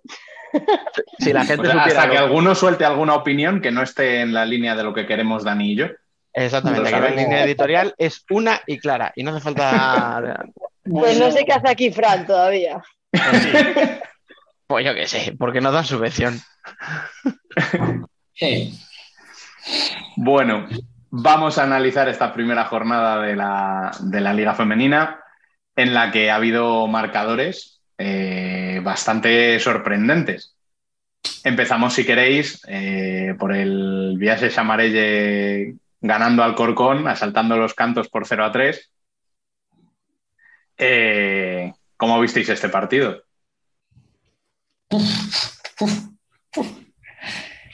a mí me sorprendió bastante. Pero además, y me sorprendió bastante la intensidad de los dos equipos. Parecía que llevaban la jornada 15 o la jornada 16. Presionando, viendo para todos lados. Y Alcorcón, es que tuvo mala suerte. Pues yo fíjate que creo que más que mala suerte fue elegir mal. Sí, sí. muchísimo a puerta. Eh. todo eran disparos muy escorados, muy lejanos. No, Sí, yo creo que se lo hemos visto a Corcón ya muchas veces. ¿eh? O sea, mm. los tiene un par de ellos por temporada, dos o tres así tontorrones, que no le sale nada. Lo que pasa es que esta vez la, la muy pronto. Hmm. Yo, yo me quedo con lo que ha dicho Fran, eh, la intensidad del partido, pero es que al Corcón estamos acostumbrados a verlo, pero es que Amarel es un recién ascendido. Sí. Y esa intensidad, ese físico que ha sacado, pues no se suele ver en las primeras jornadas de los recién ascendidos, todo hay que decirlo. Es que es un recién ascendido con trampa. Ya. claro, o sea, no es, un debutante, no hay 14 jugadoras que no sepan lo que es la, primera división. Exacto. pero, pero, aún así sigue siendo un recién ascendido. Y lleva una temporada eh, que es diferente. Es en segunda y no requiere el físico que requiere primera. Hmm. A ver, yo a Marelle le vi. Eh, bueno, yo estuve viendo el partido allí en, allí en Los Cantos y la sensación que me dio es que empezaron como Marín el año pasado muy claro que tenían que mantener la defensa cerradita y no dejar opciones fáciles de disparo y luego aprovechar las que tuvieran. Yo no sé si tiraron seis o siete veces a puerta y metieron tres goles. Sí, sí, poco más, no tiraron mucho más, ¿no? Pero es que es clave, o sea, en un equipo que, quiere permanecer en primera, lo primero que tiene que hacer es eso, es cerrarse atrás. Luego eh, queda feo, lo bonito es decir que te gusta ir al ataque, tal, tal, tal, pero cierra tu portería y luego ya intentas hacer tú. Oye, y si no te sale bien y con poquitas ocasiones te sale entre goles, pues mira. Es defender y que las cuatro que tengas por partido, metas esas cuatro que tienes por partido, porque igual en este partido han metido las tres, pero es que igual llega el siguiente partido y tiran diez veces y no meten ni una. O sea, entonces, a ver cómo va esa efectividad, que es muy, muy pronto, ¿eh? Pero bueno. Sí. A ver cómo dejaron muy buenas sensaciones. Sí, muy buena imagen. A ver cómo juegan en casa.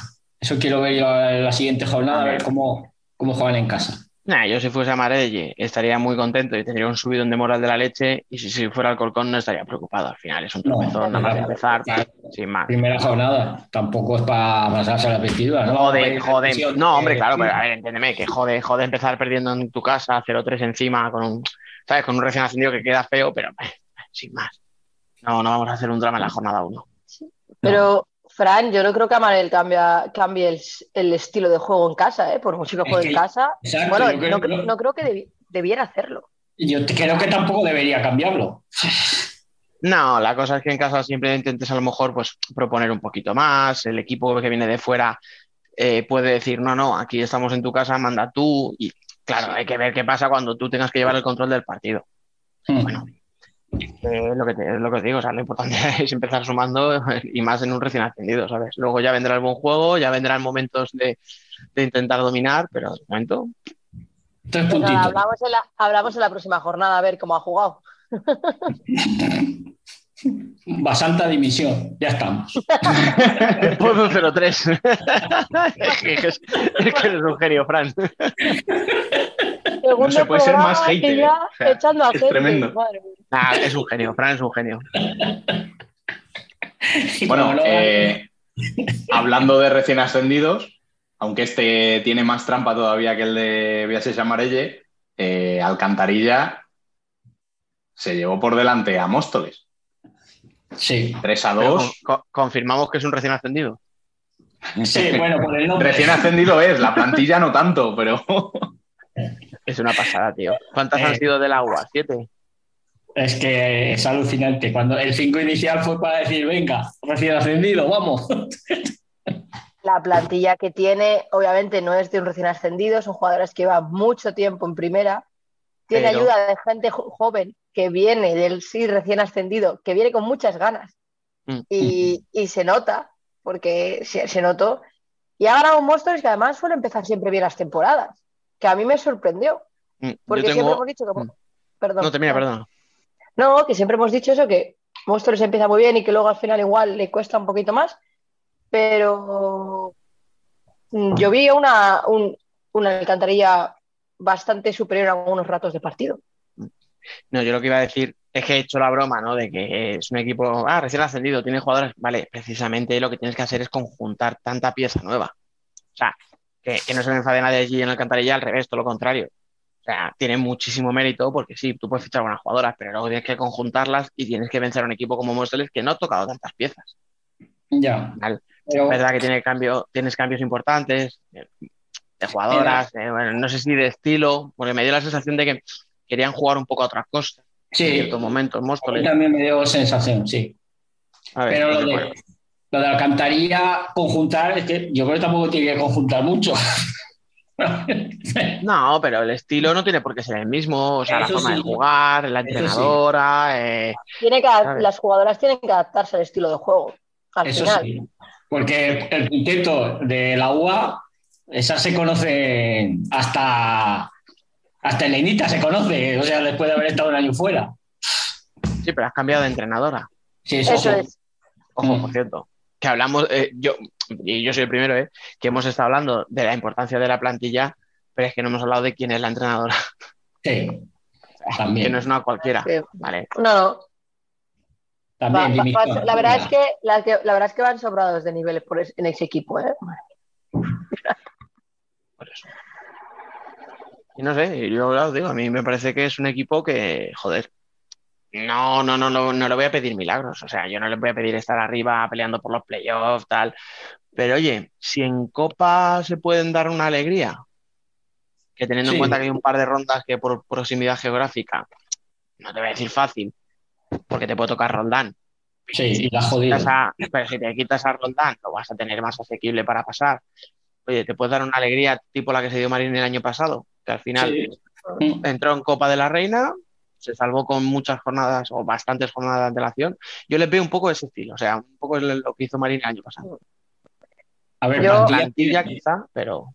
Plantilla yo no quiero ser gafe, porque luego siempre digo cosas y luego soy una gafe, pero por plantilla. Sí. A ver, puede sufrir, pero no está como otros equipos. No. A nivel de plantilla, que luego salgan o no salgan los resultados y todo lo que tú quieras, pero a nivel de plantilla de jugadoras de una por una, o sea, tiene plantilla para no sufrir. Es que tú miras los cuatro que están abajo y tiene mejor plantilla que esos cuatro equipos. O sea. Pero que llevamos una jornada, ¿eh? Lo de no, me, refiero, a los equipos que, porque los que están abajo son equipos que, que dices, estos van a estar aquí. Escucha, eso te iba a decir, o sea, es una jornada, pero yo en una jornada, si me dices, dame cinco equipos que van a pelear por el descenso, que la semana pasada no estuve y no pude yo aquí dar mi opinión. Son, esos? claro, de los cinco que te digo, los cuatro que están los cuatro últimos, los hubiera dicho.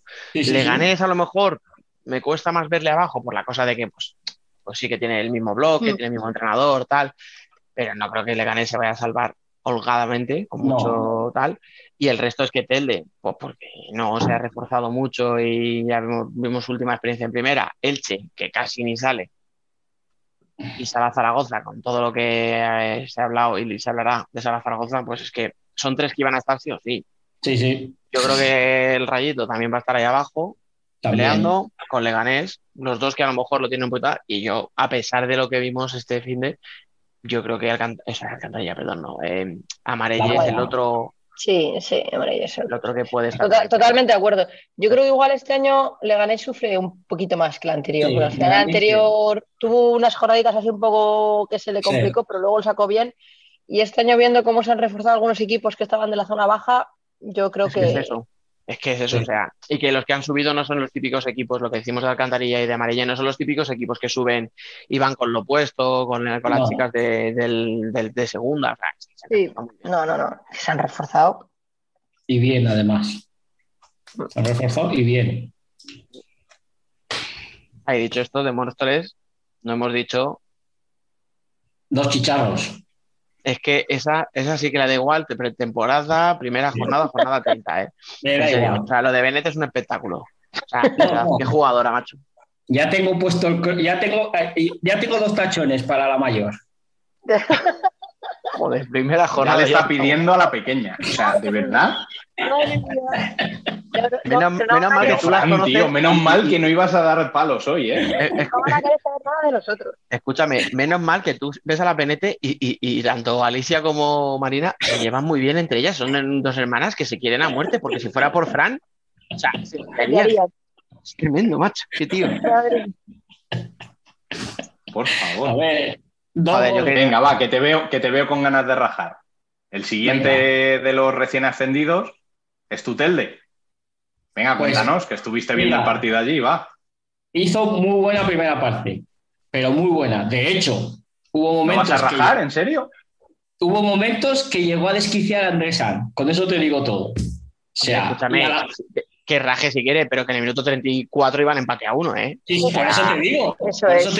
es, que, es que estuvo la cosa, bueno, de hecho, yo que estuve abajo viendo el partido, cada cierto rato se giraba Anita Luján y me decía, no hay manera, le dije yo, que necesitáis una portería de fútbol. le dije, porque no había manera. La primera en el descanso iban 0 a 0. Sí, sí, al final, fue muy buena primera parte del tele. Sí. Lo que pasa es que luego, pues. Muy buena primera parte defendiendo. Porque llegar, creo que llegamos dos veces. Belén, yo creo que si se hubiera ido a la ducha antes de, en el minuto 5 de la primera parte, no hubiera pasado nada. Porque no le, no le pillamos a puerta, más que una vez. Pero en la segunda es que es, es el problema de, a ver, estos equipos han de jugarle a Fusi, de intentar ir a buscar a Fusi. Porque salió muy bien la primera parte, en la segunda pues venga, vamos a salir un poco más arriba. Claro, llega Anita, se pone a jugar, da dos pases y, María, que sigue todavía en estado de gracia. Cuidado, eso te voy a decir, que si la Benete no se acuerda de lo que era el verano, María es otra que tal. Esta sigue igual. María, yo creo que no ha parado en todo, el verano, ha sido jugando, porque vaya ritmo lleva. Oh, no, no, esto está muy bien para, quien se pensara, ¿no? Que era la típica que explotaba una, temporada y la temporada siguiente ya nada, pues ha dicho, bueno, pues te voy a ir haciendo tres golitos, ¿sabes? La primera jornada y encima no el 4, el 5 y el 6, no, no. Eh, eh, el 1-2, que es el que rompe el partido. Luego ya viene la goleada, viene todo lo que tú quieras, pero el que rompe el partido es el gol de María de Tacón. Sí. No, a ver, luego los demás goles fue porque hizo muy mal el portero jugador del Tel. Pero muy mal. Y ahí se aprovechó, se aprovechó Fuxi. Que a Fuxi le das medio metro y ya está le han. Pero con portero jugador y sin portero jugador, te da igual. No, no, a ver, sin portero jugador, el peligro era cuando cogía la pelota la MVP de la jornada. O sea, es, que juega con una suficiencia que es hasta en la grada lo decían. Pero es, que parece que está jugando con niños. O sea, coge, empieza a pisarla, empieza a pisarla, echa a correr, echa a correr. Es una, es una bestialidad. Escucha, y a todo eso Futsi con tres bajas que tampoco es que tenga una plantilla muy, muy larga. No. La única que se quedó sin jugar fue una chavala que ha subido este año del filial. Eh, creo, que es Laura. pero que escúchame, con, todo el cariño, va a jugar lo mismo que jugaba Albita el año pasado. No, sí, sí, por eso. Ojito con Albita, ¿eh? No, no, no, yo hablo de que de los minutos del año pasado. O sea, sí, no, no, no, pero me refiero. O sea, ojito. A ver, la chiquilla es buena. Ahí lo coger Si no... La, chiquilla es buena. Lo que pasa es que no jugaba en Fusi. A ver, realmente, Fran, eh, hablando de Telde, lo que tiene que hacer es no fijarse en el resultado y fijarse en las sensaciones del partido. Eso, te iba a decir, que si yo fuera Cristina en el entrenamiento del lunes les había dicho, chicas, vamos a quedarnos con esto, 35 minutos a un futsal le hemos aguantado, luego, bueno, obviamente hay que mejorar. Y más en el ataque de 5 porque sus opciones de permanencia van a pasar muchas veces por ahí. Muchas, sí, muchas van a pasar por ahí. Sí, pero bueno, realmente si has sido capaz de aguantarle a Futsi durante 30 minutos, yo creo que vas a ser capaz de aguantarle al 80% de la primera división. Sí, ese es el key de la cuestión, que los siguientes partidos ¿Lo tienen que salir así, o sea... Es que muchas veces cuando va a tu casa un equipo tipo Futsi, tipo Burela, tipo que siempre está arriba y tal, dices, mi casa, eh, vamos a darlo todo y sales con ese plus. Pero igual un, equipo que está en las tuyas, sales más nervioso aún, porque claro, contra, contra un fusil lo tienes perdido. Sí. Es que ese, ese, ese, eso es lo malo. Por esa mentalidad, porque no está bien salir con esa mentalidad. Pero no ves tan factible el llevarte los tres puntos. Y contra un equipo que acaba de ascender sí lo ves factible. Entonces, ¿te van a pesar más las piernas? Porque igual los nervios te hacen que te pesen más las piernas, cometer más errores. Entonces, veremos si en las siguientes jornadas sí que se mantiene esa imagen dada en el primer tiempo, porque fue buena. Sí, es que yo creo que la clave va a ser... Hace, hace dos temporadas, ¿cuál fue el resultado allí? Aquí. Sí. Parecido. Parecido, a mí me suena unos 5, hablo de memoria. parecido, pero, pero Fusi se paseó durante los 40 minutos. Esa es la historia. Me estoy, tirando a la piscina a lo mejor, pero yo recuerdo un 1-5 que es lo que dice Frank, que, era un 0-3 eh, a los 10 minutos. Sí, sí, o sea, clarísimo, al descanso ya, Fusi, de, eh, Andrés San desistió ya. Dijo, al descanso ya, venga. que ese partido sí que jugaron bastante gente que no jugaba habitualmente.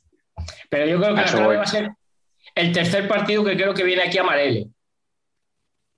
Esos son los que te marcan, de verdad. Exacto. Esos son los ese, ese va a ser el partido que, que ahí tiene que sumar sí o sí. Porque si, a ver, contra Futsi, luego me parece que también está Burela por medio, y luego tiene Alcantarilla y Amarele. Esos son los partidos que tiene que, intentar rascar algo.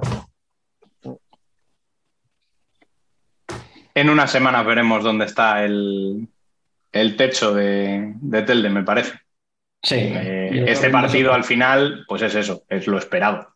Si vas a jugar contra Futsi o viene Futsi a jugar a tu casa, lo normal es que te lleves un saco. Sí, lo habitual. es lo habitual. El siguiente. Que se dice. El siguiente partido de la jornada no tenía a un recién ascendido, pero por la plantilla que se le ha quedado, podríamos hablar de ello eh, hablando de Elche, ¿no? Ese Pollo Pescamar 7, Juventud Elche 1. Me parece a mí que Elche es uno de esos equipos que sí que va a sufrir una barbaridad este año. ¿eh? No, no van a sufrir. Otra vez. Yo creo que lo van a sufrir, porque yo creo que eso sí que sería un milagro salvarse. con todo el respeto a la jugadora, por supuesto, pero tal y como se ha configurado la plantilla, lo tarde que se ha hecho todo, eh, si se hubiera hecho el proyecto que se decía, fusionándose con la UA, ta, ta, ta, bueno, pero es que lo que hemos visto es, es lo lógico. Y más si te enfrentas a un equipo como Pollo, que se ha reforzado muy bien, y eso que ha perdido jugadoras muy importantes, y, le sale el partido que le salió. todo bien, apoyo. O sea. Es que, es que yo creo que el Juventud tiene peor equipo que el año pasado. Y ya vimos cómo salió. Tiene que juntar muchas piezas. Y el año pasado ya las tenía juntadas al menos. Es que, Cosa que este año no tiene. Es muy complicado. ¿eh? Y si encima te quitan a las dos o tres mejores y se van, las de la UA se van todas. Pero, mm, de todas formas, mm, muchos goles me parecieron. O sea, me refiero. Que se llevaron muchos goles. A ver, no creo que hicieran un partido para llevarse siete goles. Es que hubo unos cuantos goles que. Es que hasta la portería han perdido.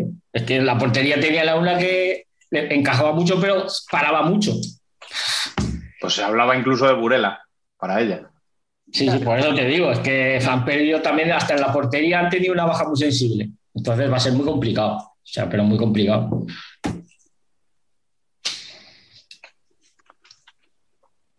En fin, no sé si queréis decir algo más sobre este partido, pero es que tampoco tenía mucha más historia. No, que yo apoyo, le quiero ver contra rivales potentes.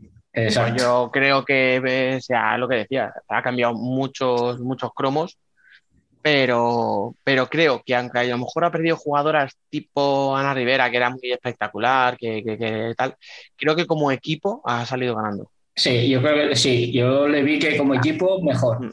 porque Laura Uña y, y la Marta suman más de equipo que jugadoras individuales. Mm. No, escucha, y que has dicho, joder, sobre todo Laura tiene más gol y el año pasado lo vimos y este año ya empezado metiendo. Y tienes a Dani Sousa, que para mí ya os lo he dicho una vez, me parece que es una pivot que se habla poco de ella para lo buena que es. Para lo buena que es. Y Marta Peñalver tiene toda la experiencia que quieras y es muy buena y joder, es que en portería tienes a dos tías que son muy buenas, las dos, ¿sabes? ¿Verdad, Alba? se ha congelado. sí, sí, directamente, o sea. Yo no, he dicho nada, es que sí, siento que no es. Sí, claro que tiene muy buena portería. No lo vamos a tener, por favor. No, escucha, que parece que cuando digo estas cosas así para. Y sois vosotros, luego soy yo. Escucha, escucha, que cuando digo estas cosas parece que lo hago para provocar y no lo pienso, y lo pienso de verdad, ¿eh? Que conste. No, no, sí, no, no, no, yo también que parece, que parece que hago la broma para picarte, pero coño, que lo pienso. Tiene muy buena portería, o sea, muy buena portería tiene. Hmm. Que también lo haces por picar, ¿eh? pero sí tienes razón. Sí, las dos cosas son, las dos, ambas respuestas son correctas. Venga, otro partido. Venga, pues vamos con el vamos con el Rayo Majada Onda Pescado Rubén Burela. que acabó con un 1 a 2, aunque Burela a medias, porque faltaban Peque y Emily. Hablamos de eso. Y aún así, yo lo dejaría para el final, fíjate lo que te digo. Yo no quiero hablar de eso, no quiero hablar de eso, porque me voy a calentar y es el primer eh, programa que estoy y me voy a calentar. No quiero hablar de eso. Vamos a hablar de eso. Al final quiero hablar de eso. Joder. es, que, es que se me hace muy difícil analizar un partido donde llega un equipo con bajas como Burela, con una plantilla, o sea, una plantilla que ya es corta, llega con bajas y te dicen nada menos que a Peque y a Emily que no pueden jugar porque mira, aquí en el sistema no salen.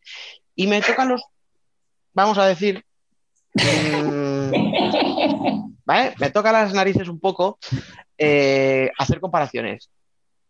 ¿Os imagináis que esto le pasa al Barça y le dicen a Lozano y a Ferrao, no, mirad, bonitos, vosotros dos no podéis jugar hoy? Que es que no sale aquí la ficha y yo no sé quién eres tú, no te conozco. Se monta la de Dios. No, no corra bonita, esta semana excluida. Vale, te digo una cosa. es que aparece... a dos de las tres mejores jugadoras del equipo, de las cuatro mejores jugadoras del equipo, que no juegan porque es que no apareces en el sistema. Mira, te metes el sistema. Mmm... Por lo que te diga. ¿Qué estoy alentando? sé que no te gusta comparar, pero te voy a decir, si fuesen chicos, el cuerpo técnico estaba, estaba colgado del Palau Blaugrana y se había encargado Ferrao de subirles uno a uno. Eh. Yo no querría tener problemas. A ver, el problema no es que no salga en la aplicación. El problema es que la federación te obliga a hacer una ficha física y luego resulta que esa ficha física no vale para nada.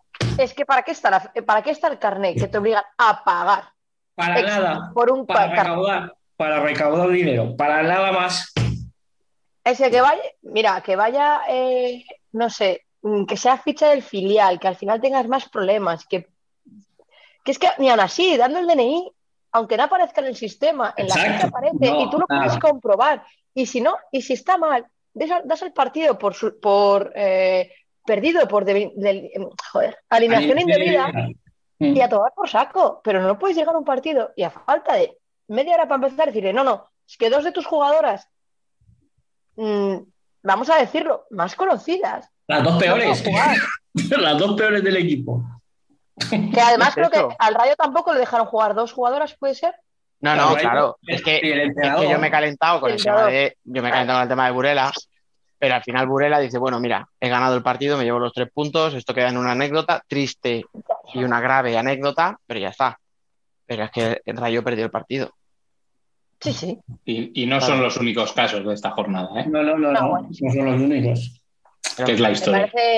está y lo que más rabia me da es que está tardando la federación, que yo sigo esperando y esperaré hasta la próxima jornada, en que dé explicaciones. No las va a dar. Porque no puede ser que ese sistema falle. No, puede ser que el sistema falle. Busca, busca una silla cómoda, Alba. Exacto. No, sofá, busca un sofá. me parece, me parece una vez más, ya me he calentado, me parece una vez más que se vuelven a reír del fútbol sala femenino, tío. Es que somos la última mierda, literal. Es que les da igual. Es que el problema es que es ese, te obligan a hacer una ficha que tienes que pagar para que luego la ficha te la puedes, la puedes dejar en casa porque no hace falta ni que la lleves al partido. Si tú no sales en la aplicación, te da igual que lleves la ficha, el DNI, o sea, te da lo mismo. Llevamos más de 100 programas y sigue siendo toda la misma mierda. Tú ya está las narices. Es que es así. Vale. Cambia, cambia de partido, Rubén, por favor. Y no vayas, no vayas al de un exo porque la tenemos. Claro, eso te iba a decir. Bueno, pues pasamos al Sala, Zaragoza Marín. Fran. Bueno, buah. A ver. Claro, para quitar hate, vamos a hablar de Sala Zaragoza. O, prefieres hablar del de Ganes Melilla, Dani? No, no, no. Eh, eh, no, pues los pongo en distinto nivel, si os soy sincero. Sí, sí, es que no tiene nada que explico. Eh, son la, es la misma goleada en los dos casos, los dos equipos como local, mm. pero es que lo de Sala Zaragoza es que, la plantilla es lo que es. O sea, eh. el proceso este de agonización les ha quedado precioso. Mira, las paraguayas. La plantilla, para lo que da, o sea, lo siento, lo siento por la buena gente que esté trabajando en Zaragoza, pero es que ese club mm, va a la deriva y el resultado es la consecuencia. Lo de Leganés, hombre, pues lo de Leganés, más que achacárselo a malo a Leganés, es ah, lo bueno, claro, es lo bueno que hizo Torreblanca. O sea, bueno, por partes, Fran, dale a Sala Zaragoza. A ver, es que Sala Zaragoza, de todas las que ha fichado extranjeras, no ha llegado ninguna todavía. Ni la marroquí, ni la paraguaya, ni la brasileña, ni el entrenador de portero, no ha llegado nadie. Ni se les espera. O sea, bueno, sí, el club sí que les espera, pero la gente de Zaragoza ni les espera. O sea. Y está como estaba el año pasado, pero peor, porque se te han ido jugadoras y has subido a chicas del filial. Tres cambios. Primera jornada, tres cambios solo. Y a pesar que no se te lesiona alguna. Pero son tres cambios que además no están acostumbradas a tener ritmo de primera. que no son los minutos que te dan. Claro, tres cambios del filial. Pues, Entonces, encima, llega un equipo, eh, llega un equipo como Marín, que se ha reforzado y, y lo ves. Y con hambre. Es que. Yo estoy, con Dani, ¿eh? es, diferente, el mismo resultado, pero diferentes. pero completamente, o sea, completamente. Mira, yo creo que si Marín, y Marín porque se dejó ir, pero yo creo que si Marín aprieta un poco más, la goleada es de escándalo pero de escándalo. Ya lo es, ¿eh? O sea. Ya, pero me refiero que, o sea, estaríamos hablando de un resultado que dirías, joder. Sí, sí, yo te entiendo, Fran, pero lo que dice Rubén, que la goleada es muy cantosa porque es en tu casa y no te lo hace un futsi. no, no, Marín, que ojo, hemos hablado del Maravilla, se ha reforzado muy bien y todo lo que queramos. Hay que verlo.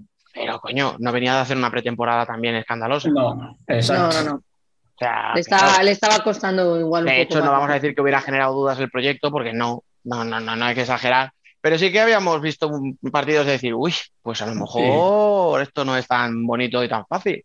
Y no lo va a ser, pero de momento ya la primera, pum. Es que pues, es lo que digo, o sea, el partido fue que si Marín, si yo soy el entrenador de Marín, digo, vamos, venga, aquí el la que se sienta. escúchame, ¿sabes qué pasa? ¿Cuál es el problema? Sala Zaragoza se ha quitado a las, a las jugadoras con más experiencia. Sí. Y, todo lo que tienen son niñas. Es, que eh, Laura Boyce es la única que tiene algo de experiencia en ese equipo y, ahí estamos hablando de una chica de 25 o 26 años, a lo mejor. Es que, no. voy, a decir una, el resto, el resto, yo cuando me acuerdo cuando fueron fichando, perdón, un segundo, cuando las iban, cuando iban anunciando a la chica hasta la paraguaya, tenía 20 años. Eh, cuando ficharon a. sí, sí, pero te quiero decir, cuando ficharon a otra, ficharon a una brasileña de 19. Eh, del filial las chicas que te suben son de 2005, o sea que estamos hablando de niñas de 17. Dani, es que, a ver, a una de 26 o 27 ya conoce el percal, ya ha oído. Porque cuando tú la llamas, pregunta y habla con compañeras. Pero a una más joven es más sencillo. De hecho, mira, una chica de Tenerife que estuvo jugando aquí en, Gran Canaria se la han llevado. Y, y, dos o tres semanas después de fichar, hablando con uno que la conoce, me dijo: Joder, si yo voy a hablar contigo, le digo que no vaya allí.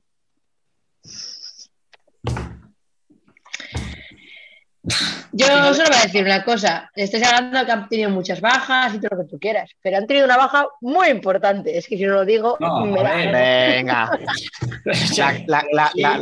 una que se ha subido quizá a Pamplona. Puede ser que se haya vuelto a Pamplona, se comenta, se comenta. Puede ser, puede ser que sea portera, ¿no? ¿Pero has visto la rajada que pegó? ¿Viste la rajada que pegó? No. he estado de vacaciones, Fran. Yo he estado de vacaciones. Pues habla con ella. Además en la prensa, o sea, le hicieron una entrevista y ahí explayó, o sea, ni profesionalidad. Luego, lo pues, Entrenamiento infantil. O sea, a no, todo esto, A todo esto, eh, que no se nos olvide lo que decíamos de Marín, que le pusimos mucho ojito a las que llegaban de, de Burela, sobre todo a Le de Paz, que encima venía de hacer una Eurocopa muy buena y tal. Pero Sara Santos, primer partido, dos chicharros. Sí. Que es otra que tampoco se habla de ella a lo mejor lo que se merece. Porque estaba en Móstoles y ahí pasaba más camuflada porque está Alicia. ¿Queréis ahondar un poquito más en las miserias de Sala Zaragoza? No, vamos a para, ¿Sabéis, dónde va la jornada que viene? Sí. Al dentista, ¿verdad? creo que tenemos a Burela, básicamente. A Burela y contra Antía, que estará sin ganas. Antía y, y, contra una Emily y una Peque que tendrán ganas de jugar después de no haber podido jugar este fin de semana. O sea, el partido ideal. Ponérselo más ¿Peque y Emily no han jugado? ¿Qué está lesionadas o algo? Siguiente, siguiente partido, por favor.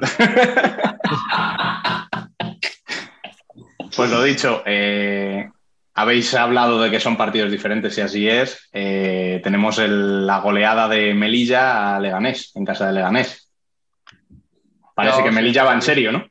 Eh, sí. decir, si me permitís, porque como, antes les he dicho yo lo de que no, para mí no eran goleadas equiparables, es lo que decía. Aquí Leganés tiene cosas que mejorar, evidentemente, pero yo en Leganés sí que tengo fe en que va a hacer mucho más de lo que le vimos. Y es que Melilla con una Mandiña desde el día uno, con una Ana Luisa desde el día uno. Eh, cuidado. Ya adaptadas a la liga, que bueno, que ya se adaptaron antes, pero me refiero aún más con una pretemporada hecha a eh, medida de la liga. Escucha, y con descanso. Porque cuando llegan en enero ya vienen de jugar todo, todo el año, o sea, llevaban año y medio sin descansar. Eh. Sí, sí. Ojo, que Melilla. y con un entrenador en el banquillo. A ver, el año pasado Miguel tampoco le hizo nada mal, pero sí que es cierto. No, pero escucha, no sé si Fran refería a, a Centeno. Ah, eh, es, que lo que, es que antes tuvo muchos problemas, os recuerdo. Sí, sí, sí, es cierto. No me acordaba. no me estaba acordando de, la época mala. Que entró en playoff eh, teniendo que escalar, que parecía que Juanito y Arzabal. Sí. Pero es que ahora, es que, es que este año tiene que estar arriba. O sea, para mí es unos equipos que tienen que dar el salto. Sí, sí, además Tiene, que tiene la exigencia de estar. Sí, sí. Mm. Es que o da el salto o se va que empezar a quedar en tierra de nadie y ni para arriba ni para abajo, me refiero, pero en las siguientes temporadas. Porque igual ya no consigue retener a, otras jugadoras o atraer a más jugadoras. O sea, tiene que. el efecto llamada ese de equipo de playoff de forma recurrente, sí. Eso es, eso es, efectivamente. Vamos, que tiene un plantillón, que tiene un entrenador muy bueno. Nada hace pensar que no va a estar peleando. Y a primera de cambio, pues es, eso, es lo que os digo. O sea, para mí la goleada del, Leganés es producto del buen equipo que tiene. Sí, que tiene enfrente. Sí, mira, sí, mira, el chicharro de Ana Luisa. Otra que también parece que, que las vacaciones. Que, el gol, que el gol es bueno, pero es que viene de una jugada que te. Sí, la jugada. Están on fire, la verdad es que están. Ah, tiene, es lo que ha dicho ahora, Alba, tienen que dar ese paso. Este año sí o sí. Y bueno, vamos ya con el último partido que nos queda, que es el Lourense Roldán, que acabó con 1 a 2 a favor de las murcianas. No, 3-2. Leñé, pues mm, donde lo estoy viendo yo pone 1-2, chico. No sé. Yo juraría que es 3-2, ¿eh? 2-3. 2-3. Sí, 2-3, perdón. 2-3 está mal el resultado, no la ficha. Vaya, nos ha fallado el Fénix. Sí, sí, sí. Yo, pensé que eso no fallaba. Eh, pues nada, coméntanos. Partido, partido muy entretenido con el Fénix de protagonista. Otro. Sí, es que fue así es, una pena que no hayamos podido ver los partidos que podíamos haber podido ver realmente. Por culpa de esto. La verdad que el partido estuvo muy bien y entretenido. Y se lo llevó al final Roldán jugando de 5 a falta de 20 segundos. O sea, pero el partido estuvo bastante bien. Me gustó Orense con de Mondo, que no lo había visto hasta ahora, y Roldán como siempre. Roldán Rodar en su línea. Sí, no ha cambiado nada. Sigue jugando igual de bien al fútbol, Sara, no se lo olvida este verano, eh, eh. Y encima recuperado a Lola, que se le daba gol. Mm.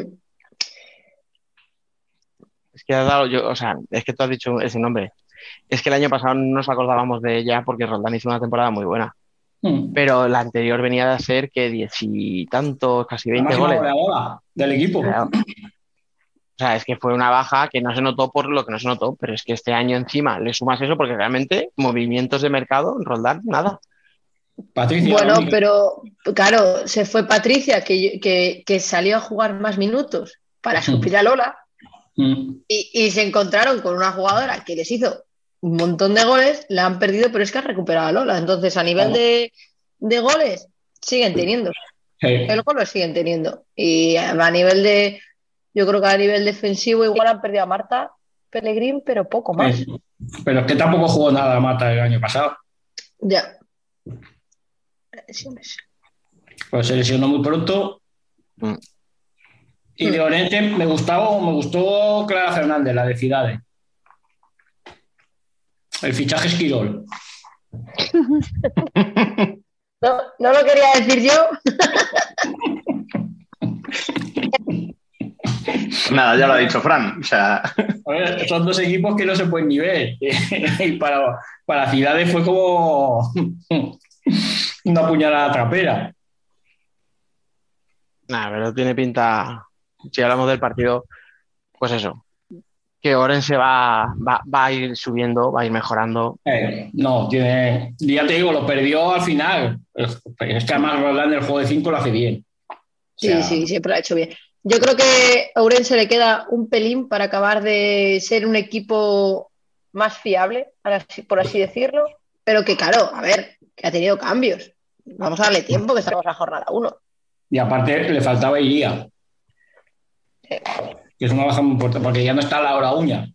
Eso es. Sí. Bueno, claro, Laura no está porque se te ha ido. Eso ya lo tenías asumido. El problema es la lesión de Iria. El problema es Iria.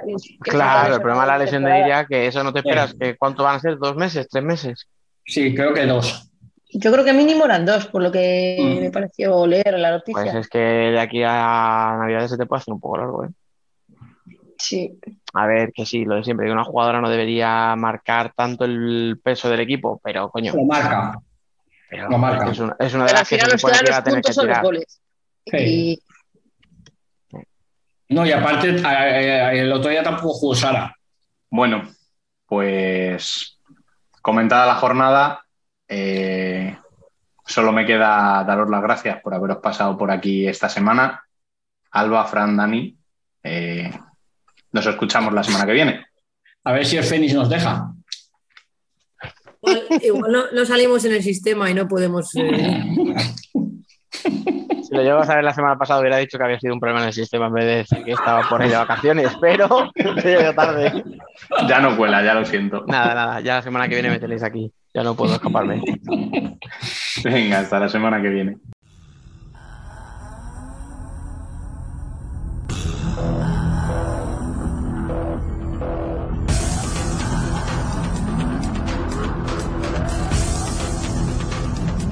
Worldwide Futsal.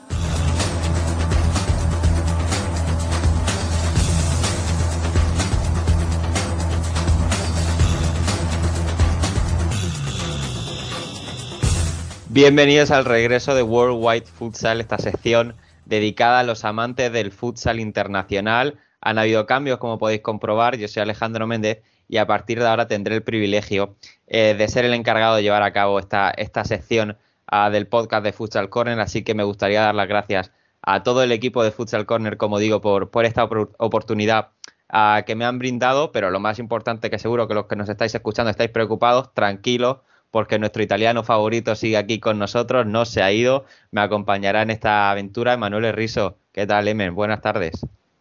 Hola Alex, eh, buenas a todos nuestros amigos frikis y gracias por, eh, gracias por, eh, por la ayuda, Alex que para mí es muy importante. Como ya te dije, es un auténtico placer. Así que el primer programa del regreso, venimos cargaditos de temas, lo hemos estado repasando ahora y venimos cargaditos, lo primero en orden del día, manda la actualidad, es hablar de esa Eurocopa Sub-19 de fútbol sala que concluyó este pasado sábado. España volvió, volvió a coronarse campeona de Europa, esta vez eh, tras ganar por 6 a 2 ante Portugal en el Olivo Arena de Jaén lo hizo en casa España ante más de 3.000 aficionados que presenciaron a la final. España ah, tomó la iniciativa, Portugal acabó empatando y obligando a ir a la prórroga, pero en España la prórroga se impuso anotando cuatro goles, lo que hizo un resultado final de 6 a 2 y así los de Albert Canías consiguieron su segundo título en la segunda edición ah, del torneo. Este torneo, que el primero se celebró en 2019, la final fue España-Croacia, los hispanos que también se coronaron ah, como ganadores. Esta nueva eh, edición en 2022 también se la lleva la selección española. Emen, ¿qué te ha parecido el torneo de la selección española? Bueno, la selección española era la principal favorita y ha ganado eh, con, con, mérito, sin, bueno, sin demasiadas dificultades, quizá complicándose un poquito la vida eh, en, la, en las semis y también, eh, también en la final, porque ah, si miras el resultado final tras 40 minutos parece una, una, final mucho más equilibrada de lo que ha sido en realidad, porque España ha dominado prácticamente todo el partido y lo único que no ha hecho eh, ha sido marcar gol. Y, Portugal que prácticamente no, ha, no había tirado a puerta durante, eh, durante los primeros dos tiempos. Eh, Portugal que tuve, como era en el grupo de Italia, he podido seguir un poquito más de España una selección que me ha gustado, me ha gustado mucho. Eh, faltaban dos, eh, dos, jugadores muy importantes como Lucio Rocha y Carliños, Carlos Monteiro, que son dos de los eh, fenómenos de, de Cajinas de hace un par de años que ahora hacen parte de la plantilla de Benfica. Pero tienen otros elementos muy, de mucha calidad, como por ejemplo el Alacucci, que a mí me ha gustado muchísimo que este año estaba en el, eh, Fundao, en la Liga Placar, o el capitán Diogo Furtado, que es otro que, eh, otro que un jugador que tiene mucho, mucho gol, que es lo que ha faltado a, a, muchas, eh, a muchos equipos en, este, en esta Eurocopa, sobre todo en los partidos que he visto yo. Hemos visto a Francia, por ejemplo, que, ha, que nos ha mostrado muy buenas cosas, pero tuvo un gran problema de, eh, realización de las ocasiones, eh, donde hemos visto eh, también elementos interesantes como tu amigo Beslama. Correcto. y también Italia tuvo, bueno, llegó no, como no favorita para, para ganar su grupo, como tenía, tenía Portugal, que era seguramente superior. Y consiguió ganar contra, contra Francia. Eh, la, la, primera victoria para Italia en, en, una competición oficial, una fase final oficial desde eh, tras un montón de años y, y claro, eh, tenía límites que se, que se han visto, pero había también elementos interesantes. Y para Italia la, ha sido un poquito más una lástima, no tanto la, derrota con Portugal que se, que se, esperaba, pero la contra Polonia, que quizá era la que la única la de las dos que más eh, podía competir para la segunda plaza en el grupo, eh, pero bueno, al final se ha, se ha, merecido la clasificación a las semifinales contra, contra España. Claro, las selecciones de, Ucrania y Polonia, que fueron las, las otras dos que llegaron hasta semifinales, eh, eliminadas luego ah, por España y Portugal. Pero yo creo que hay que hacer mención a la buena participación de estas dos selecciones, sobre todo porque son países que están creciendo mucho en el fútbol sala. Y mención especial sobre todo a la selección ucraniana. Yo hablaba ya por mayo con Marina Kiriliu, que trabaja eh, la jefa de asuntos internacionales de la Federación de la Asociación de Fútbol Sala de Ucrania, me, contaba que ya estaban preparando el torneo. Lo hacían en Ucrania, con el riesgo que, ello suponía. los chavales luego también creo que viajaron a Croacia al torneo que, se juega allí normalmente. Hicieron varios stage ah, de preparación y la verdad es que a pesar de todo lo que están viviendo, esa situación, como digo, con mucho riesgo y, y todas las dificultades que ello supone, han hecho un torneo para mí de 10 Ah, y creo que, el futuro que, tiene esta selección ucraniana eh, es bastante potente, ¿no, Emen? Sí, seguramente, a pesar de la situación eh, dramática que tienen en su casa, han hecho un gran, eh, un gran torneo, como lo hicieron los, digamos, los mayores, la, selección senior durante la Eurocopa en febrero, que era donde la situación ya era bastante tensa, muy tensa, muy dramática. Y bueno, la Ucrania se confirma un país con mucha tradición y sigue demostrándolo también con sus, eh, con sus jóvenes. Bueno, de momento nos mantenemos en Europa, pasamos de selecciones a equipos, nos remontamos un poco en el pasado, en el pasado, perdón, para hablar de la ronda preliminar de la UEFA Futsal Champions League. Ya tenemos a los primeros ocho clasificados que entran en, la main round a competir con, los equipos ya de mayor eh, coeficiente. Tenemos los ocho clasificados de esta ronda preliminar son Differdang desde Luxemburgo, Gentofte el equipo danés, también el representante de, Finlandia, el en Dinamo, el Loznica que es debutante procedente de Serbia, también Luchenek desde Eslovaquia, el SK Orebro, otro de los debutantes ah, desde Suecia, el Piast Gliwice, otro de los debutantes también desde Polonia y por último desde Letonia el Petrov, a destacar ah, sobre todo esas eh, tres eh, clasificaciones de tres debutantes, pero en general sin muchas sorpresas, ¿no, en esta ronda preliminar? No, digamos que no, esta, esta ronda preliminar sí han clasificaron algunas eh, debutantes, pero que venían de, ligas con en general con en general mayor calidad de, resto, entonces no, no, hubo mucha no hubo mucha sorpresa. hemos visto algunos resultados muy, muy abultados que nos han hecho un poco sonreír, pero ese bastante típico de esta, de esta ronda y espero que no pase, espero que no pase en la siguiente también, pero es la ronda preliminar es, así, hay, hay, hay, partidos que pueden ser emocionantes porque ah, hubo un par, desgraciadamente no fueron los que se, que se consiguieron ver, por ejemplo, recuerdo un Petrov Elvesia, por ejemplo, el campeón uh, de Letonia contra el campeón inglés que quizá era uno de los partidos más interesantes de esta ronda, pero como ya sabemos, eh, la visibilidad de estos partidos es muy, es muy complicada y desgraciadamente no se pudo ver y el resto poco que puedo comentar, sinceramente. La verdad es que ahora que comentas algunos de los partidos así destacados, yo me acuerdo el, el partido entre Gentofte, el equipo danés, ah, contra el ah, Fortuna Wiener Neustadt ah, de Austria. Era el último partido de, la fase de grupo. Entre ellos dos estaba la clasificación para la ronda principal. y la verdad es que un pabellón, eh, tengo que felicitar de hecho al equipo austriaco con el que he estado hablando con el presidente para hablar un poquito de la Champions League. Y la verdad es que la organización por, por parte del equipo austriaco ha sido excepcional metiendo a mucha gente en el pabellón, que son un país como Austria, que de momento no tiene esa historia de, fútbol sala, es de admirar.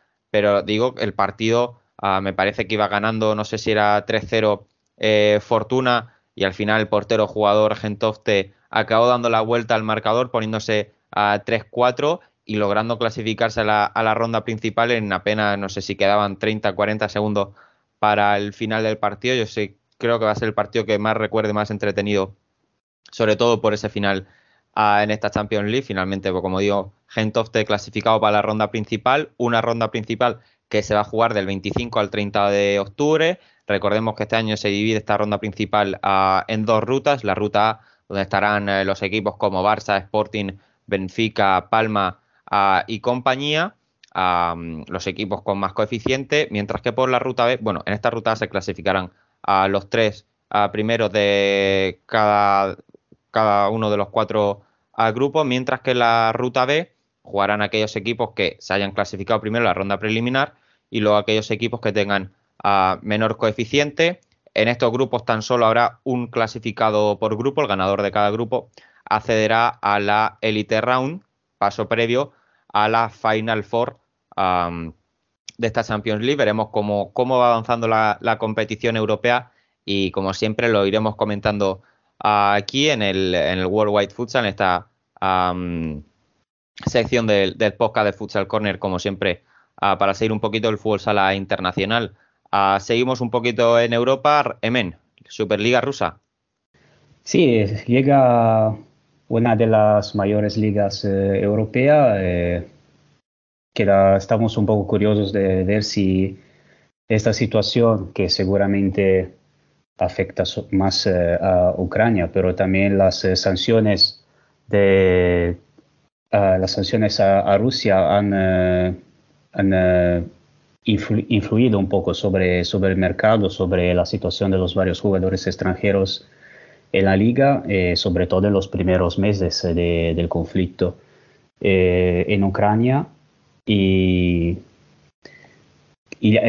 he, intentado buscar un poquito de informaciones sobre el mercado, pero eh, todavía no, no, hay mucha información, sobre todo en, la web de la, de la, liga. Habrá que esperar que suban las plantillas de los, de los clubes para conocer bien a los varios equipos, sobre todo los nuevos que, que, que han llegado a, disputar la Superliga este año. Y la, temporada del, del, futsal ruso se, inauguró el pasado viernes con la Supercopa entre Gazprom y Sinara, con la victoria de, de nuestro ídolo Kupatadze. Eh, tras ganar la liga del año pasado, eh, derrotando a, al Sinara de Abramov, de, que, que, llegaba como campeón de Copa. Gazprom y Sinara que vuelven otra vez como eh, dos de las candidatas eh, para, para, el título final, junto a, como siempre, a Partido Comunista, KPRF, que ha hecho fichajes interesantes como Abramovich de, de Tumen o eh, el portero Putilov, que es el portero de la, de la selección rusa. Eh, KPRF dove todavía está el ex Barça eh, o Rodrigo Denner, que es un, el pivot de Carlos Barbosa, ex de Carlos Barbosa. Así que supongo que los principales candidatos para el título van a ser estos, estos cuatro, como siempre. Hay dos novedades en la plantilla de equipos de la Superliga, eh, que viene de algunos años donde solo había nueve equipos. Este año por fin tiene un número eh, correcto de equipos, serán diez. Recordemos la, el cierre del club de Samara en el pasado, durante el pasado invierno y en su lugar ha llegado el Siberiano, donde eh, podemos recordar eh, que donde jugaba Darlan hace algunos años, y el Cristal de San Petersburgo, que es la sección de futsal del club eh, homónimo de Fútbol Playa, que en Fútbol, en fútbol Playa es el club más titulado de Rusia, que tiene también su, su, equipo de futsal y este año se ha inscrito, se ha inscrito a la a la Superliga. los criterios de participación a la Superliga son muy, bueno, por un lado son muy simples. Si, si tienes plata para, si tienes pasta para inscribirte, ya puedes participar. No, no, hay, no hay un gran sistema de ascensos y descensos en Rusia. Es todo mucho más, eh, todo mucho más simple. Y también ha arrancado en Ucrania su liga, adaptada a los tiempos que están viviendo, eh, dos grupos de cinco participantes cada uno y con grandes ausencias, ¿no, Emen? Sí, porque con, la, con el empiezo de la liga nos hemos, nos hemos dado cuenta de que Kherson, el campeón, eh, el campeón de la pasada liga, como, como se, se, puede suponer, como nos podemos imaginar, viene de una zona muy afectada de lo, del conflicto y por lo menos este, este año no, no va a participar en la liga. Eh, el problema es que eh, Kherson también debería participar en la ronda principal de, de Champions. Eh, y además eso sería un grupo de la, de la ruta A donde clasifican tres equipos de cuatro. Yo dudo mucho que, que vayan a jugar eh, solo tres eh, equipos de cuatro en un grupo de, este, de ese tipo. Me imagino que Huracán, el finalista del año pasado, participará a la Champions eh, en su lugar. Pues sí, pasamos ya, nos salimos de Europa, vamos a viajar hasta Oceanía, pero primero vamos a hacer escala en, Bangkok, en Tailandia, donde se está jugando la Continental Futsal Championship. seis selecciones nacionales están participando en este torneo que acabará el próximo 16 de, septiembre. Están jugando Tailandia, Marruecos, Mozambique, Irán, Vietnam y Finlandia. En el grupo A tendremos a Tailandia, Marruecos y Mozambique, mientras que en el grupo B tendremos a Irán, Vietnam y Finlandia. Ya se han jugado los primeros partidos. en el primer día se jugó el Tailandia-Marruecos con empate a 2. También ese Irán-Finlandia con victoria 2-1 para la selección persa. Y en el segundo día hemos tenido la victoria, la remontada de Finlandia 4 2 contra Vietnam y Marruecos el mismo resultado 4 2 ante Mozambique. recordemos los dos primeros de cada grupo irán hasta las semifinales. De momento las clasificaciones están de la siguiente manera con Marruecos y Marruecos liderando el grupo A con cuatro puntos, Tailandia con un punto solo, Mozambique último sin eh, ningún punto, mientras que en el grupo B hay empate a tres puntos entre Finlandia e Irán y Vietnam con cero puntos ocupando el último lugar. Emen, ¿qué te está pareciendo el torneo? a, qué selección ves como ah, favorita?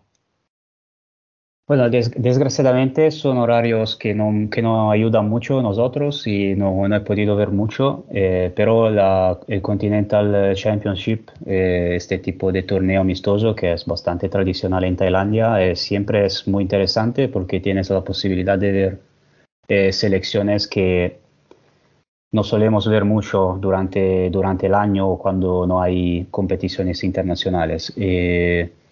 Seguramente Marruecos y Tailandia en su grupo serán las primeras dos, con Mozambique que dará batalla, pero no le, no le doy muchas posibilidades. Y poquito más, veía un poquito más equilibrado el grupo B con eh, Vietnam y Finlandia que, se que hoy, se, hoy que estamos hablando es el lunes, que yo creo lo que suponía era el el partido para la segunda plaza con, con Irán, que veo favorito para ganar este grupo.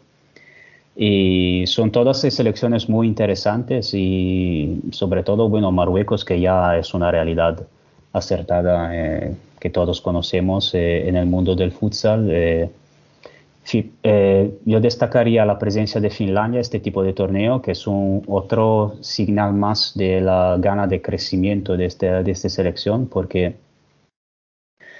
es muy exótico con la, su presencia, digamos, eh, en, en, medio de equipos eh, de selecciones asiáticas y, africanas y yo creo que es una muy buena señal. Yo creo que eh, un equipo, una selección europea o, o, asiática deberían participar a este tipo de torneos si quieren crecer de verdad para hacer experiencia internacional también a nivel de viajes, de, de todo lo que conlleva ese tipo de torneos, eso es muy importante.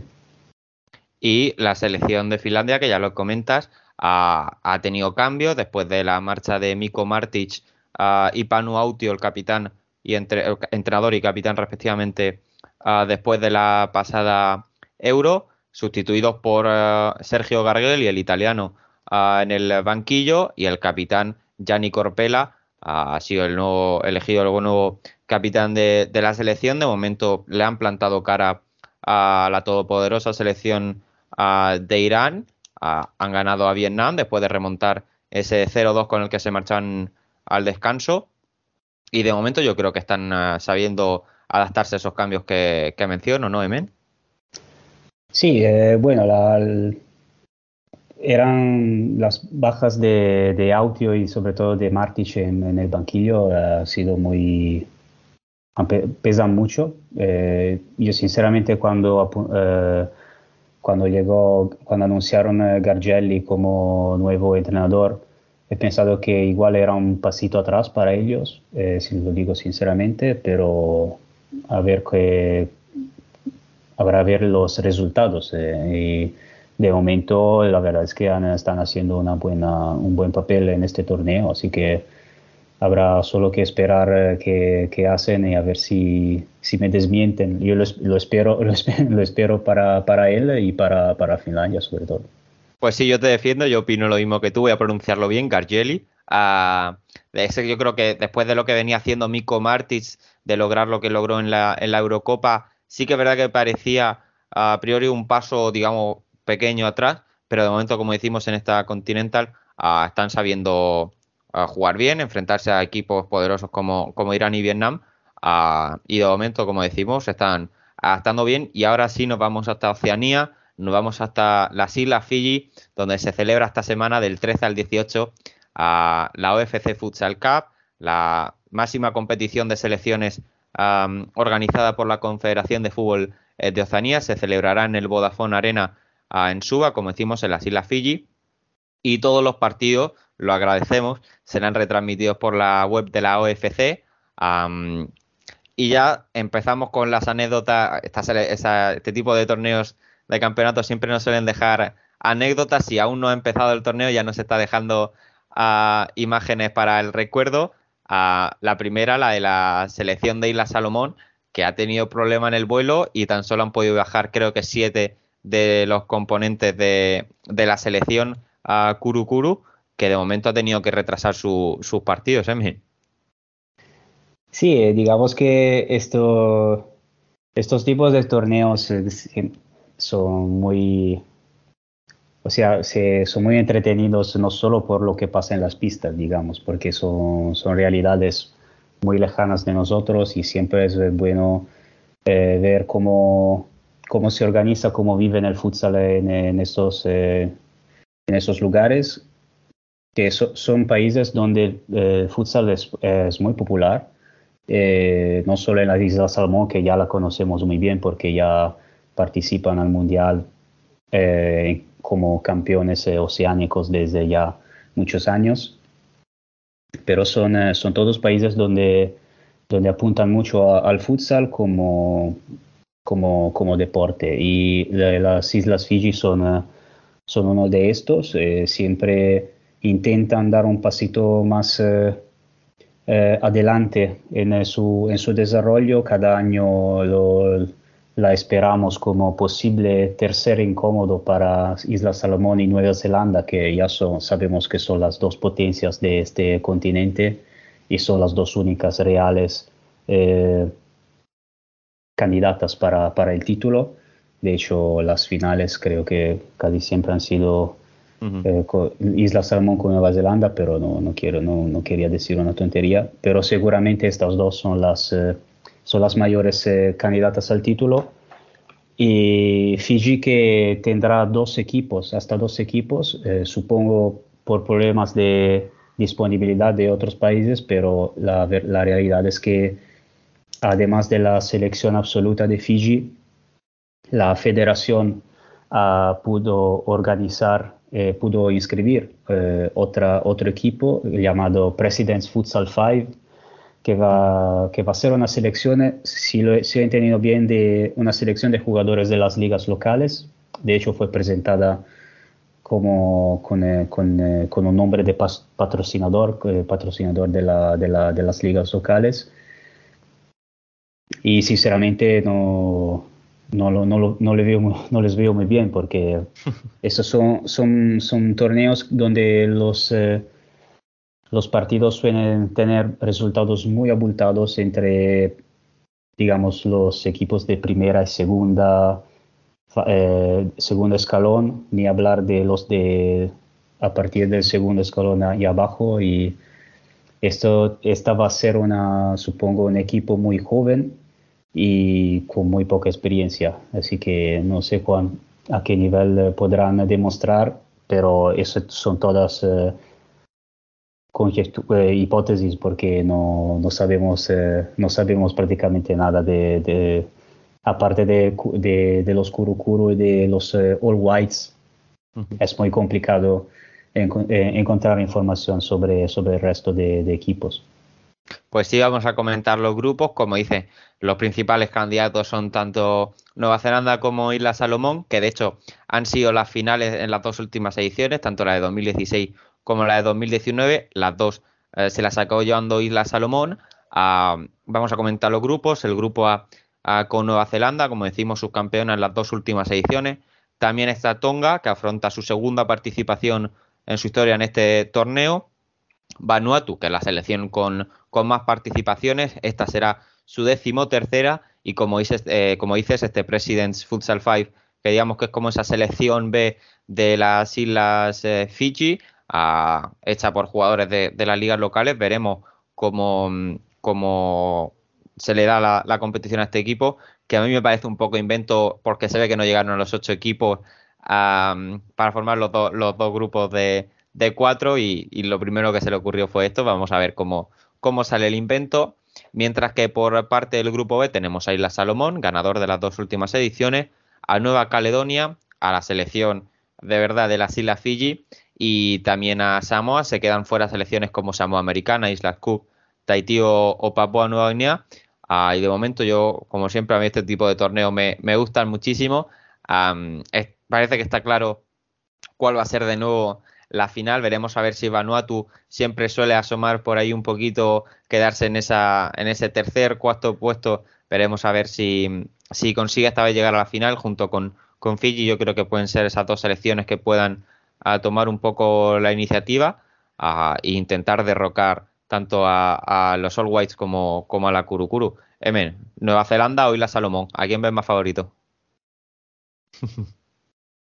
Yo, yo soy siempre, yo voy siempre con, eh, con, el menos favorito, así que ver un nuevo campeón sería una novedad para todos, y, pero bueno, Isla Salmón no, eh, todos queremos mucho a los Kurukurus, entonces si, si vuelven a ganar ellos no me voy a alegrar igual.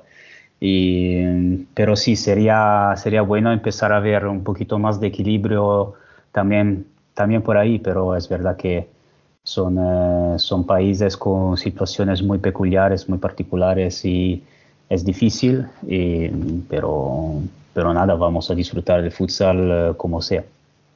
Y también comentar Nueva Caledonia, que la, en la edición de 2019, la última edición, ha quedado en cuarto lugar, o sea que también puede estar peleando junto con Vanuatu y, y Fiji, entrar tanto en esa final de consolación y si dan la sorpresa, ¿por qué no en una hipotética a final y habla de, Nueva Zelanda como esa eh, alternativa a la Salomón como nuevo vencedor de esta OFC Futsal Cup. Y yo creo que Nueva Zelanda viene de haciendo las cosas muy bien en los últimos años. Ha participado en el Mundial Universitario haciendo muy buen papel. Ah, y últimamente, como digo, están trabajando muy, muy bien eh, en Nueva Zelanda. Y espero que, que, este año, en 2022, esta edición sea, sea la suya y puedan derrocar a la Isla Salomón, que de momento son los ganadores hegemónicos en, este torneo. Y veremos a ver cómo se da, lo repasaremos en el próximo programa, a ver si, se cumplen mis deseos, si Nueva Zelanda ha conseguido ah, vencer a la, a la, selección Kurukuru, que tampoco me desagradaría que, ganara, porque la verdad es que la gente de allí, ah, no los conozco a ninguno, pero es que me caen como de, me caen de bien como si fuesen a familia. Y lo último, ya antes de despedirnos, mencionar también que en este parón de selecciones también se va a jugar la Nordic Futsal Cup en Noruega. Participarán cuatro selecciones, la de Noruega, Suecia, Dinamarca y Alemania, su primera participación en este torneo.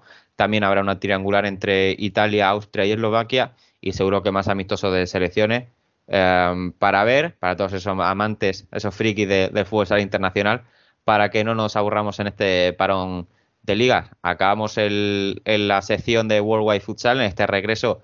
Emen, eh, quería recordar también que el 17 de septiembre empieza la segunda fase de clasificación para la, para la Copa del Mundo de 2024, la, fase de clasificación europea.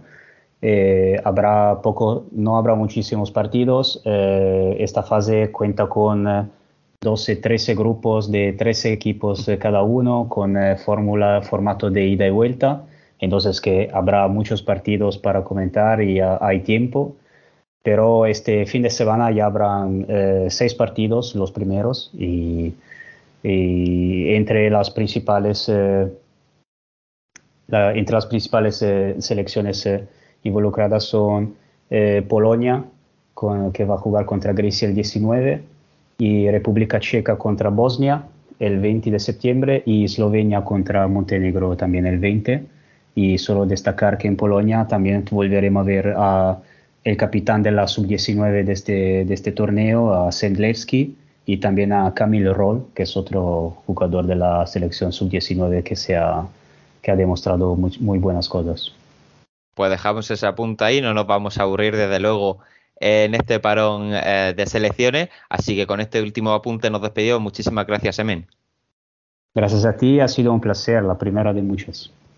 El placer es mío, como dices, la primera de muchas y el próximo programa vendremos otra vez cargaditos de temas de los que hablar. Muchísimas gracias.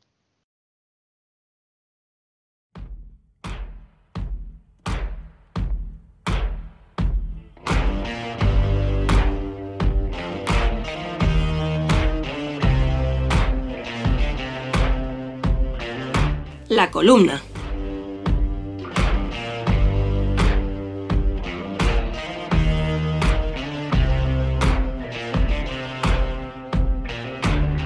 Como ya he dejado de entrever, el Pozo protagoniza la primera columna de la temporada oficial. El problema vuelve a ser la comunicación, unas nuevas declaraciones que evidencian heridas aún abiertas. Desconocemos cómo se vivió y cómo se vive dentro del Pozo Murcia, Recordemos que el día siguiente de perder la Copa de España, Quique Bonet concede una entrevista a Radio Marca donde evita entrar en la polémica y reconoce que no se siente identificado ni con el fútbol sala actual ni con el juego de su equipo. Entendido como un mensaje dirigido a un Giustozzi ya sentenciado. Desde aquella final todo se derrumbó. Restaban nueve jornadas de liga regular. Ganaron uno, perdieron seis y empataron dos. Uno de esos empates llegó en la última jornada, precisamente contra el Industria Santa Coloma de Javier Rodríguez, que decidió la última plaza del playoff en favor de los charcuteros. Una octava plaza que les encuadraría contra Barça en cuartos de final. Recordemos el formato del playoff. A doble partido y pasaba de ronda el conjunto con más goles anotados. En caso de empate, en la eliminatoria se disputaría una prórroga y el ganador de nuevo sería el equipo más goleador. Si el empate persistía una vez finalizado el extra time, el equipo mejor clasificado en liga regular avanzaría de ronda. Volvamos a la eliminatoria de cuartos de final entre Barça y el Pozo. El equipo de Jesús Velasco tumbó por 1 a 3 a los de Justozzi en el Palacio de los Deportes de Murcia. Otra historia sucedería en el Palau Blaugrana. El Pozo sorprendía empatando la eliminatoria y forzando la prórroga. Finalmente, un gol de Mateo Rodríguez cerraba la etapa Giustozzi y la temporada 2021-2022 para los murcianos. ¿Cómo afrontaba el Pozo su realidad? En mi opinión, con dejadez y poca autocrítica. He aquí los motivos. A mediados de marzo, el club charcutero decidía no renovar su compromiso con Giustozzi.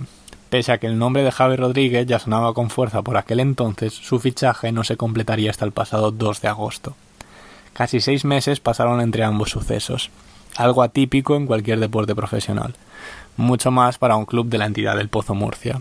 Durante este medio año, la dirección deportiva murciana no mostró nerviosismo ni desesperación por conseguir la firma del mito. De cara a la galería, se declaraban ajenos a la resolución del contrato vigente entre Javi Rodríguez e Industria Santa Coloma. La realidad, o mi información, es que realmente el pago simbólico al club catalán fue de 12.000 euros. Dinero que salió de las arcas murcianas y no del bolsillo de Javi, como se ha dado a entender. ¿Qué gana el Pozo con esta jugada? Absolutamente nada. Dan imagen de dejadez e incluso de poco interés a la hora de cerrar el fichaje de su nuevo entrenador, de su nuevo líder. Sigamos con la poca autocrítica que afecta a directiva y a plantilla. Después de una temporada decepcionante para la afición murciana, da la sensación que desde el club se responsabiliza únicamente a Diego Giustozzi, su mercado veraniego confirma la confianza que mantiene el club en su plantilla de la temporada pasada, con las únicas salidas de Mateus, jugador que ya gozó de pocas oportunidades el pasado curso, y Matei Rosa, petición expresa de Giustozzi. Podríamos concluir que el club ha considerado que era suficiente con un cambio de entrenador y la extraordinaria incorporación de Bruno Taffi para enderezar el rumbo, a mi juicio, su mercado veraniego ha sido insuficiente. Ya Diego Giustozzi dejó algunas declaraciones que ponían en duda el rendimiento de su plantilla durante el pasado curso. Todo lo colectivo se ve reflejado en lo individual. No sé si estamos acomodados o qué, pero aquí se va de sábado a sábado y no de año a año o de contrato a contrato, indicaba el argentino, curiosamente también en Tudela, tras su tras sumar su primer punto después de la debacle que supuso la Copa de España.